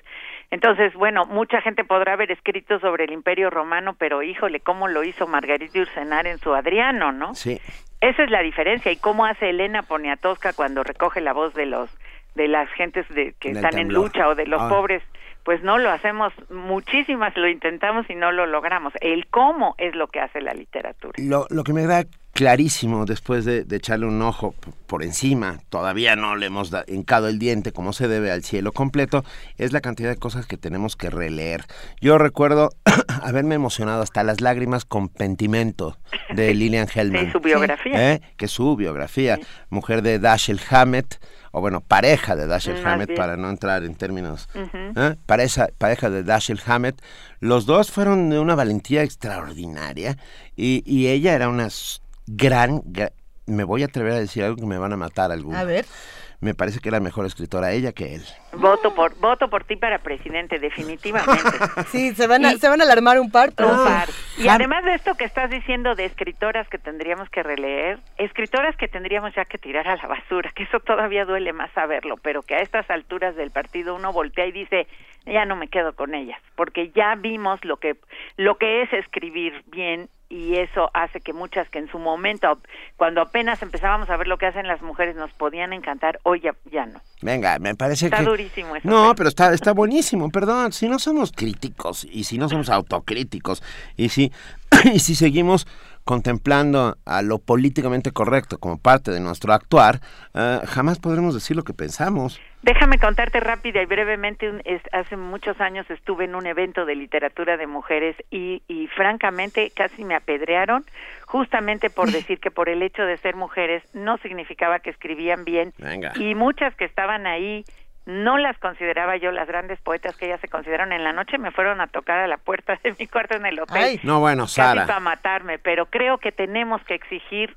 a la buena literatura que sea buena literatura Exactamente, Hay, exactamente. hay una parte interesante hablando de, de prejuicios, de, de precisamente de si escribe bien o si escribe mal por el hecho de ser mujer, pero también entre esta otra parte de la literatura light, que la tratas en la primera parte del cielo completo. Platícanos de las mujeres y la es que literatura mira, light. cuando empezamos, y me incluyo, eh, con toda falta de modestia, pero es la verdad, las mujeres en México a tener éxito de ventas, eh, te estoy hablando de mediados de los años 80 en Sí. adelante, pues la reacción de la de la crítica literaria fue que lo que ese éxito se debía a que era una literatura de bajas calorías y que cualquiera la podía leer, que es lo mismo que se dice en el último capítulo de donde hablo de las superventas, ¿no? Sí. que le, que le llamo ¿qué te ha dado esa mujer? Y ahí es lo que trato de explicar. trato de explicar por qué los críticos se enojaron tanto, por qué a los lectores y sobre todo a las lectoras les gustaron esos libros y, y cómo incluso las propias mujeres y muchas de ellas las feministas eh, maltrataron mucho esa literatura. Y ahí es en el libro trato de explicarme eso porque es un- una obsesión que tuve desde ese momento y que me sigue afectando mucho hoy donde siguen tratando así a, escritoras que venden mucho. Nos pregunta Cuauhtémoc, ¿quién escribió Pentimento? Eh, es la biografía de Lilian Hellman. Eh, fue son tres, son tres libros. Son tres, por supuesto. Woman y no me acuerdo cómo se llama el otro. Pero creo que en español yo solo vi Pentimento, ¿eh? los otros dos hubo que leerlos en inglés. Oye, perdón, Sara, quiero, queremos que nos cuentes acerca del ciclo Grandes Maestros en la UNAM. ¿Cuándo estás? ¿Qué va a pasar? Todo, por Queremos favor. Ir. Pues mira, eh, tuve la fortuna de que me invitaran de la UNAM, Mirna Ortega, que es la encargada de esto, a participar en ese ciclo, que es un ciclo en donde eh, cada año unos tres o cuatro profesores de la UNAM dan un curso sobre algún tema de su especialidad. Mirna me invitó a dar este y durante todos los jueves de noviembre, jueves por la tarde, voy a hablar precisamente de escritura de mujeres, haciéndome esas preguntas que te mencionaba ahorita, eh, qué escriben las mujeres, cómo escriben, por qué o para qué escriben y cómo las leemos. Y es un curso que, que aunque está basado básicamente en, en, este libro, va a ser bastante más amplio porque quiero ejemplificar con todas las mujeres que pueda incluir, lo más que nos dé el tiempo, meter pedacitos de sus eh, textos, discutir con quien me haga favor de asistir como público. Es un curso para público en general el que se quiera inscribir y, podamos discutir sobre cómo leer a las mujeres, sobre cómo interpretar lo que significa su escritura y cómo caminar juntas hacia adelante en el sentido de que ahora esto es tan diverso y tan amplio que creo que es la última vez o de las últimas que podremos separar, espero, la situación literatura de mujeres de la situación literatura en general. Ya subimos toda la información a nuestras redes sociales para poder compartir con todos los radioescuchas y también queremos eh, que todos se acerquen a este libro, El cielo completo de Sara Sefcovic. Eh, Sara, ¿dónde ya podemos conseguir este libro? Cuéntanos. Este libro está publicado por Editorial Océano eh, recientemente, ya está distribuido, tengo entendido, en toda la República eh, en las librerías, en, en las tiendas de conveniencia y entonces, bueno, supongo que se le puede encontrar con facilidad. Su título completo es El cielo completo, porque antes nos decían que las mujeres éramos la mitad del cielo. Yo digo, todos los humanos somos el cielo completo. y su subtítulo es eh, Mujeres escribiendo, leyendo, para que, para que los que se interesen sepan por dónde va este camino. No, no sé la verdad nos da muchísimo gusto que aparezca el cielo completo, nos lo vamos a echar con enorme gusto, con enorme, enormísimo gusto, porque te conocemos, porque sabemos qué bien escribes y porque sabemos lo ah, ácida en el mejor de los sentidos puede ser con, ¿no? o sea, ah, yo es que yo odio a los políticamente correctos. Gracias. y nos vamos, con, perdón, encontré en la página 288 un fragmento de un texto de Alejandra Pizarnik, grandísima poeta Suicida. Otra de las suicidas y de las impresionantes. ah, si, si no te importa, ¿lo leemos? Sí, me encantará. Y ya, nos vamos. Y lo va a leer Luisa porque va a sonar mucho mejor en su voz que en la mía, me queda claro. A ver, lo vamos a compartir. El poema que no digo, el que no merezco. Miedo de ser dos, camino del espejo. Alguien en mí dormido me come y me bebe. En la noche, un espejo para la pequeña muerta, un espejo de cenizas. Venga, nos vamos con Alejandra Pizarnik y le damos un enorme, enormísimo abrazo a Sara Sefcovic. Y yo les agradezco muchísimo su generosidad y su amistad, mm. queridísimos Benito y Luis. No, hombre, Mil gracias. de ninguna manera. El cielo completo, mujeres escribiendo, leyendo, océano, está en todos lados. De verdad, lleguenle. Gracias, Sara. gracias a ustedes. Bonito día. Bye. Primer movimiento. Escucha la vida con otro sentido.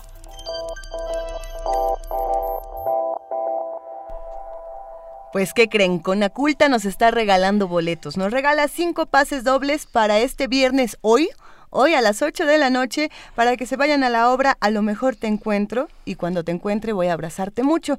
Esta obra es, ¿Ese es el nombre completo? Así es el nombre completo. Es una obra bien interesante del autor y director Manuel Barragán que narra la historia de una mujer enamorada que está buscando a su esposo que ha desaparecido. Eh, nada más sabe que una camioneta se lo llevó y, es bien interesante porque lo va buscando eh, de un lugar a otro y bueno, está narrando una realidad que en nuestro país es muy dura, muy difícil. Esta obra se va a presentar del 8 al 18 28 de octubre, eh, jueves y viernes, de a las 8 de la noche, los sábados a las 7 de la noche y los domingos a las 6 de la tarde. Eh, dura más o menos una hora, la, cuesta 150 pesos para los que quieran ir y para los que quieran su pase doble, lo vamos a regalar por teléfono al 55 36 43 39. Es en la sala Javier Villaurrutia y si se ganan su pase, recuerden que tienen que llegar media hora antes de que empiece la obra, es decir, a las 7 y media de la noche para recoger sus pases. Repetimos el teléfono 55 36 43 39. Gracias, Conaculta. Ah, gracias a todos los que nos han escrito, a los que comparten primer movimiento, a los que hacen posible primer movimiento, a todos los que hacen comunidad. Jorge Ambrís y, y el primero Ibarra recordaron los dos oh, un texto maravilloso de Lilian Hellman, que también es uno de mis favoritos, que se llama Tiempo de Canallas. Ah, Gracias a los dos. Tiempo de Canallas es un extraordinario libro sobre el macartismo, como bien dice Jorge Ambrís. De verdad, Adam Beldarrain dice mi favorita, la madre de Frankenstein, Mary Shelley. Eh, mira. Mira. Esa es otra que demostró en, en un mundo, en un, en un, tiempo además donde también la literatura estaba muy cerrada, Mary Shelley llegó y les dijo, Miren, ¿cómo ven? ¿Cómo ven? ¿Cómo y, ven? Y el, el, Prometeo, el nuevo Prometeo, ¿no? El moderno Prometeo. El moderno Prometeo. Es, es una joya, creo que todos deberíamos hacer una relectura de Mary Shelley, no solamente desde el punto de vista de la literatura entrecomillada de horror, me parece que, que ella trasciende todos los géneros, es una escritura, una escritora fabulosa. A mí no me parece un libro de horror, fíjate. Lo es, en cierta Ah, medida. sí, lo es como un antecedente ah. directo del horror corporal, que es algo que platicaremos en otra ocasión si tienen ganas. Pero, pero sí, lo que ella está eh, planteando es, es otro tipo de Está visión de nuestro su tiempo. cuerpo. Y su Sí, tiempo. y su tiempo, Ah, esa sociedad cerrada, victoriana, llena de, de, de miedos y mentiras y de, y de dobleces y de virtudes públicas y vicios privados, etcétera, etcétera, ¿no? Hablando de escritores, me gustaría hacer un, un brevísimísimo comentario. Hoy es el aniversario de, de Oscar Wilde. eh, Hoy cumple una vez más años nuestro adorado Oscar Wilde y creo que, que, bueno, es uno de los escritores más bellos que han existido para la literatura, para su tiempo, eh, un ícono de la literatura gay, de la literatura no gay, de toda la literatura en general. Eh, tiene frases fascinantes, por ejemplo, no soy tan joven para saberlo todo, ¿no? Esa es la una importancia frase de llamarse Ernesto, ah, el retrato de Dorian Gray. Yo, yo, es uno de mis santos laicos. De ¿eh? Profundis. Tengo una foto suya eh, Es con su sí. clavel verde pintado. Ah, eh, Era, era además, es que él, todo, su persona, tenía un estilo, tenía un, un todo. Lean de Profundis. No, si lean, quieren leer lean una carta todo que lo los que puedan conmueva. de Wilde. Ah, A leer a Wilde. ¡Viva Oscar Wilde! Viva Oscar Wilde y viva el Museo Universitario del Chopo, que siempre nos trae una alternativa para el norte de la ciudad, para que sepamos qué está pasando con la cultura, no solamente en CEU. Y por eso le damos la bienvenida a José Luis Paredes. Pacho, ¿cómo estás, Pacho? Muy buenos días. ¿Qué tal? Buenos días, ¿cómo les va a ustedes? Qué buena presentación. ¿Qué tal? Exactamente. Viva Pacho, viva el Chopo. invitación al norte. Eso. Vámonos al norte, Pacho, cuéntanos. Bueno, hoy los invito a una presentación en el Museo Universitario del Chopo esta tarde eh, como un homenaje a las a los 30 años de las Bienales eh, Internacionales de Poesía Visual y Experimental. Esto es a las seis y media hoy en el Museo del Chopo. Eh, bueno, ya en otras ocasiones hemos hablado de estos antecedentes del Museo Universitario del Chopo, donde se realizó eh, acercamientos a la experimentación literaria y poética. Eh, digamos que estas son tradiciones han tenido mucha continuidad y visibilidad en países como España, Argentina y Brasil. En México así han habido acercamientos más de una forma marginal y estos muchos de estos han tenido lugar desde hace 30 años en el Museo Universitario del Chopo con estas bienales organizadas por César Espinosa y Araceli Zúñiga. Eh, es, de hecho, estos antecedentes nos dieron pie a nosotros en el museo de- para crear el programa de literatura expandida desde 2012, que busca o que responde en primer lugar, creemos, a un reconocimiento de una nueva eh, necesidad generacional de acercamiento a la literatura. También es una forma de promover eh, la lectura o la, la creación de nuevos públicos mediante estas estrategias pues muy eh, de sensibilidad generacional como ya dije. Eh, las bienales que hacían hacían principalmente performance po- poesía sonora poesía visual etcétera pero hoy en día en día digamos que la el interés de los más jóvenes por acercarse a la literatura a la escritura a la poesía pues cruza distintos territorios, digamos un poco sí la herencia de las vanguardias de principios del siglo XX, desde luego la cercanía con las nuevas tecnologías, eh, la recuperación del sonido del habla, del, lenguaje, como, como decían los dadaístas, digamos, pero pensemos que los chavos de repente pueden tener una grabación de algún texto y en la computadora lo deconstruyen, hacen permutación, etcétera, de tal manera que el lenguaje acaba convirtiéndose en textura sonora también, ¿no? Eh, algo que ya se exploraba desde antes, pero que ahora las nuevas tecnologías lo vuelven muy, muy actual. La idea de la poesía callejera con toda su multireferencialidad de elementos de cultura pop, digamos, por ejemplo, el hip hop, la tendencia a la transdisciplina que nos permite un acercamiento a la literatura desde otras trincheras, ya sea, digamos, a veces incluso desde la ciencia o, o desde la música o desde la danza. El cruce incluso alguna vez presentamos a Conrad Becker de, presentando un ensayo, una conferencia para pista de bailes, entonces también digamos ahí por por eso menciono la, la, posibilidad también de del acercamiento a la ciencia a través de estos cruces que se están dando de manera natural que constituyen todo este programa. Pero para centrarnos eh, en lo que vamos a hacer hoy, en el Museo del Chopo es este homenaje a los 30 años, donde va a estar Araceli Zúñiga, César Espinosa, Felipe Ehrenberg, Mónica Mayer, Víctor Lerma, Carnira Bello, Víctor eh, Zulcer y Miguel Ángel Corona. Va a haber la proyección de un programa de TV UNAM, de, mil, de me parece que es del 2000, este, dedicado a la poesía experimental justamente, y se va a entregar oficialmente en un ritual, llamémoslo así, o en un performance, el archivo digitalizado de las memorias de los 30 años de estas bienales al Museo Universitario del Chopo por, parte de los eh, creadores de Araceli y César. Bueno. Eh, no sé si nos da tiempo de escuchar un poema sonoro de Felipe Ehrenberg. Por, favor, supuesto. venga, venga. Es, es, lo es, lo único que me faltaba escuchar de Felipe Ehrenberg, ¿eh?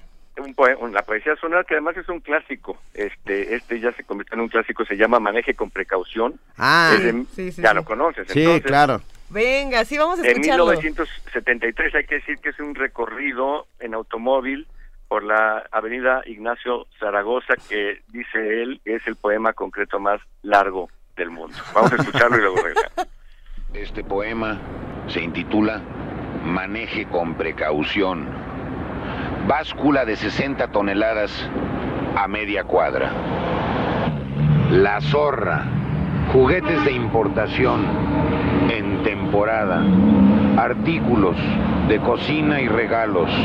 Reebok, Charlie, Sydney, Converse, Converse, Converse, Guaraches, Jarochas, fábrica de colchas, medicinas, animales, implementos, pantalón para dama, pantalón para caballero, fábrica de pantalones y un juego de medio baño con tocador. Enfermedades agudas crónicas, herramientas, calentadores, chapas, perfiles, láminas, planta viga, muros silenciados, muros repintados. Baje de peso, queme llantitas, gordura y obesidad, tratamientos para subir o bajar de peso, debilidad sexual, lombrices, hernias, gordura, nervios, arrugas, canas, impotencia, de 8 a 18. Si no estrena auto es porque no quiere caldo de camarón. Aquí, elefantes, futbolistas, hoy, niños gratis. En la Ignacio Zaragoza. una joya, Pacho. No, bueno, es una joya. Algún día tendremos que hacer el nuestro. Hagámoslo. ¿Eh? Ah, pongámonos de acuerdo y encantados. Y bueno, eh, pues por ahora sería esto una forma de invitarlos a que vengan hoy. Eh, esto es, digamos, un tributo a la memoria de estos antecedentes que iban mucho a contracorriente durante estos 30 años del, digamos de, de un establishment literario y artístico y que pues hoy los alcanza la historia digamos eh, puesto que se han generalizado estas prácticas y pues la idea es rendirle un homenaje y recibir este archivo digitalizado de las memorias que también va a ser un documento histórico muy importante y los dejo con la Pacho Rola si no tienen inconveniente. Ninguno, al revés. Con, con seis, es de Serge Gainsbourg de Cha Cha Cha Dulup. Te mandamos un, un cha afrancesado. Wow. Gracias. Un enorme Pacho. abrazo, Pacho Paredes, director del Museo del Chop, del Museo del, Sí, del Museo, Universitario, del Chopo. del Chopo, es que me faltó el universitario. Te mandamos un enorme abrazo y ya pensaremos cuál, en qué vía nos toca hacer nuestro poema concreto. Y, y por dónde. Y por Un dónde. abrazo grande. Gracias. Gracias, abrazos.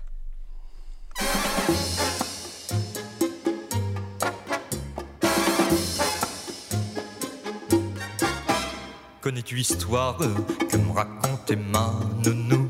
C'est une belle histoire que j'écoutais sur ses genoux. Si le cœur t'en dit, ma jolie, écoute-moi, je vais te la dire à mi-voix.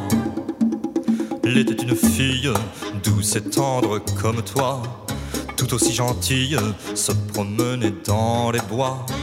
Et voilà soudain qu'en chemin, elle aperçoit le grand méchant loup aux abois. Ouh, cha cha cha du loup. Ouh, cha cha cha du loup.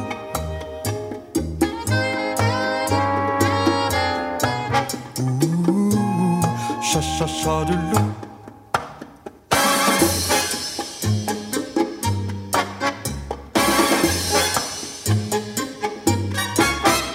Encore à l'âge où les filles ont peur de nous. Tu es bien trop sage pour venir sur mes genoux. Mais je t'aime bien, ne crains rien, approche-toi. Je ne te mangerai pas. Ne sois pas cruelle, viens dans mes bras, ma jolie. Viens plus près, ma belle, et ne tremble pas ainsi. Je ne te ferai aucun mal, je ne suis pas le grand méchant loup aux abois. Ouh, cha cha cha de loup. Ouh, cha cha cha de loup.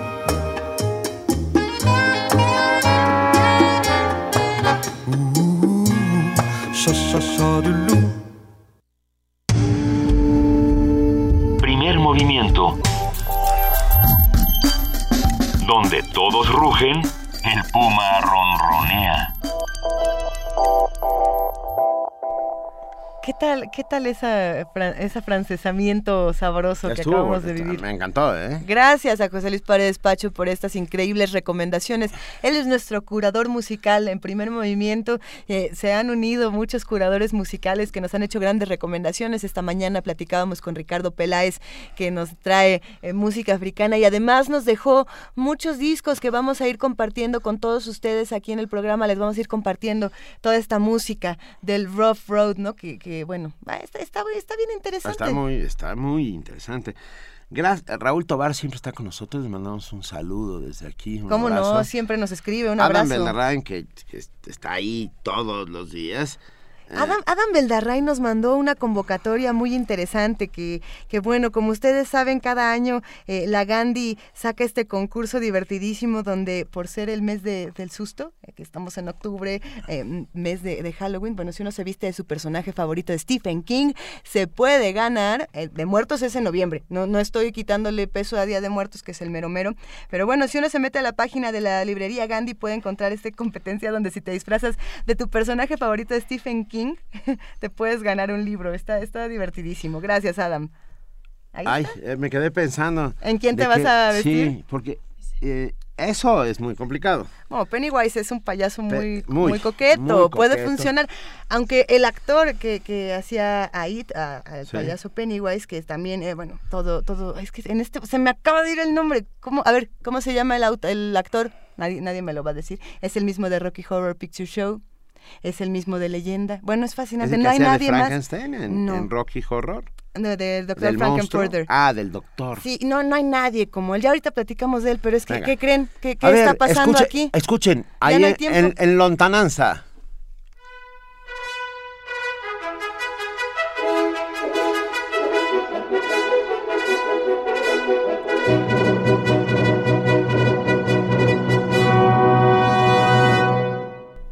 Montada en su brioso corcel, llega hasta nosotros Vania Noche. Hola, hola, hola Benito, Luisa, hola, ¿cómo están?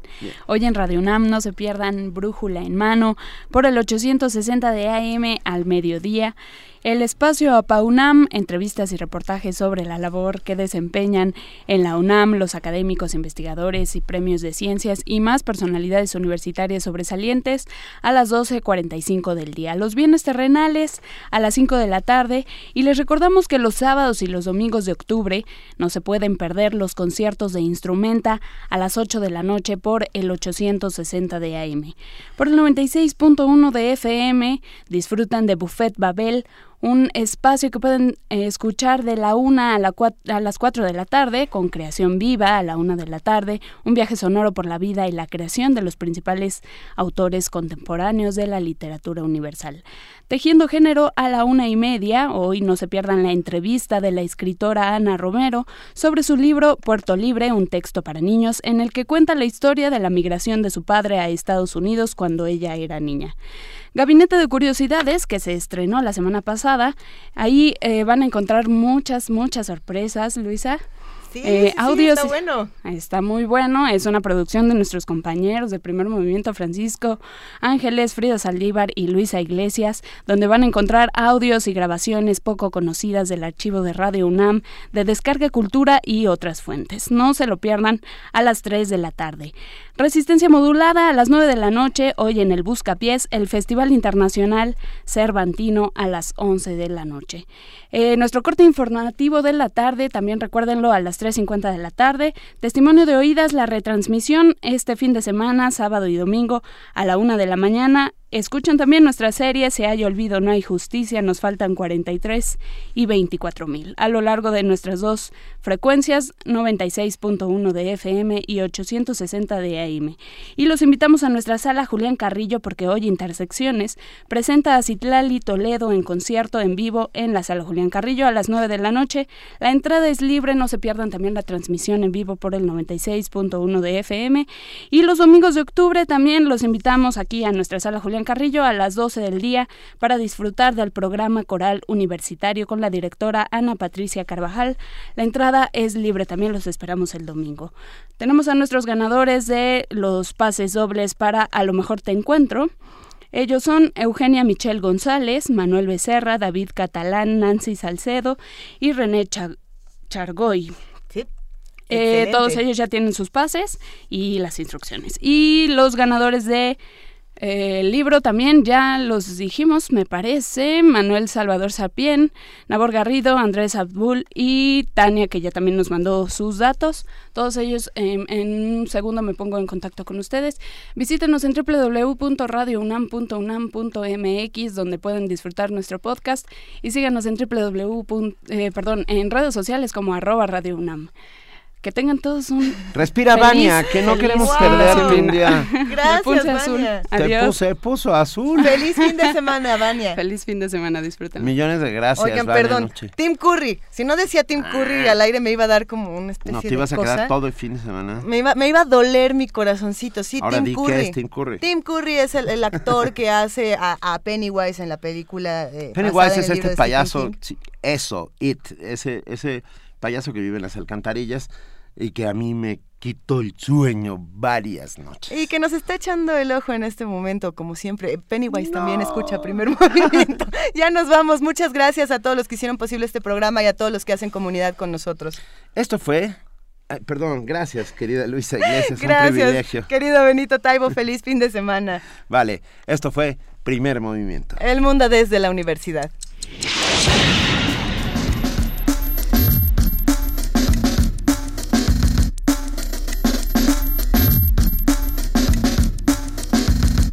La Coordinación de Difusión Cultural de la UNAM y Radio UNAM presentaron Primer Movimiento. El mundo desde la universidad. Operación técnica Arturo González. Información Antonio Quijano, Amalia Fernández, Miriam Trejo, Dulce García, Cindy Pérez Ramírez, Cristina Godínez, Abraham Menchaca, Vania Nuche y Patricia Palacios. Producción, Silvia Cruz Jiménez, Frida Saldívar, Paco Ángeles y Ameyali Fernández.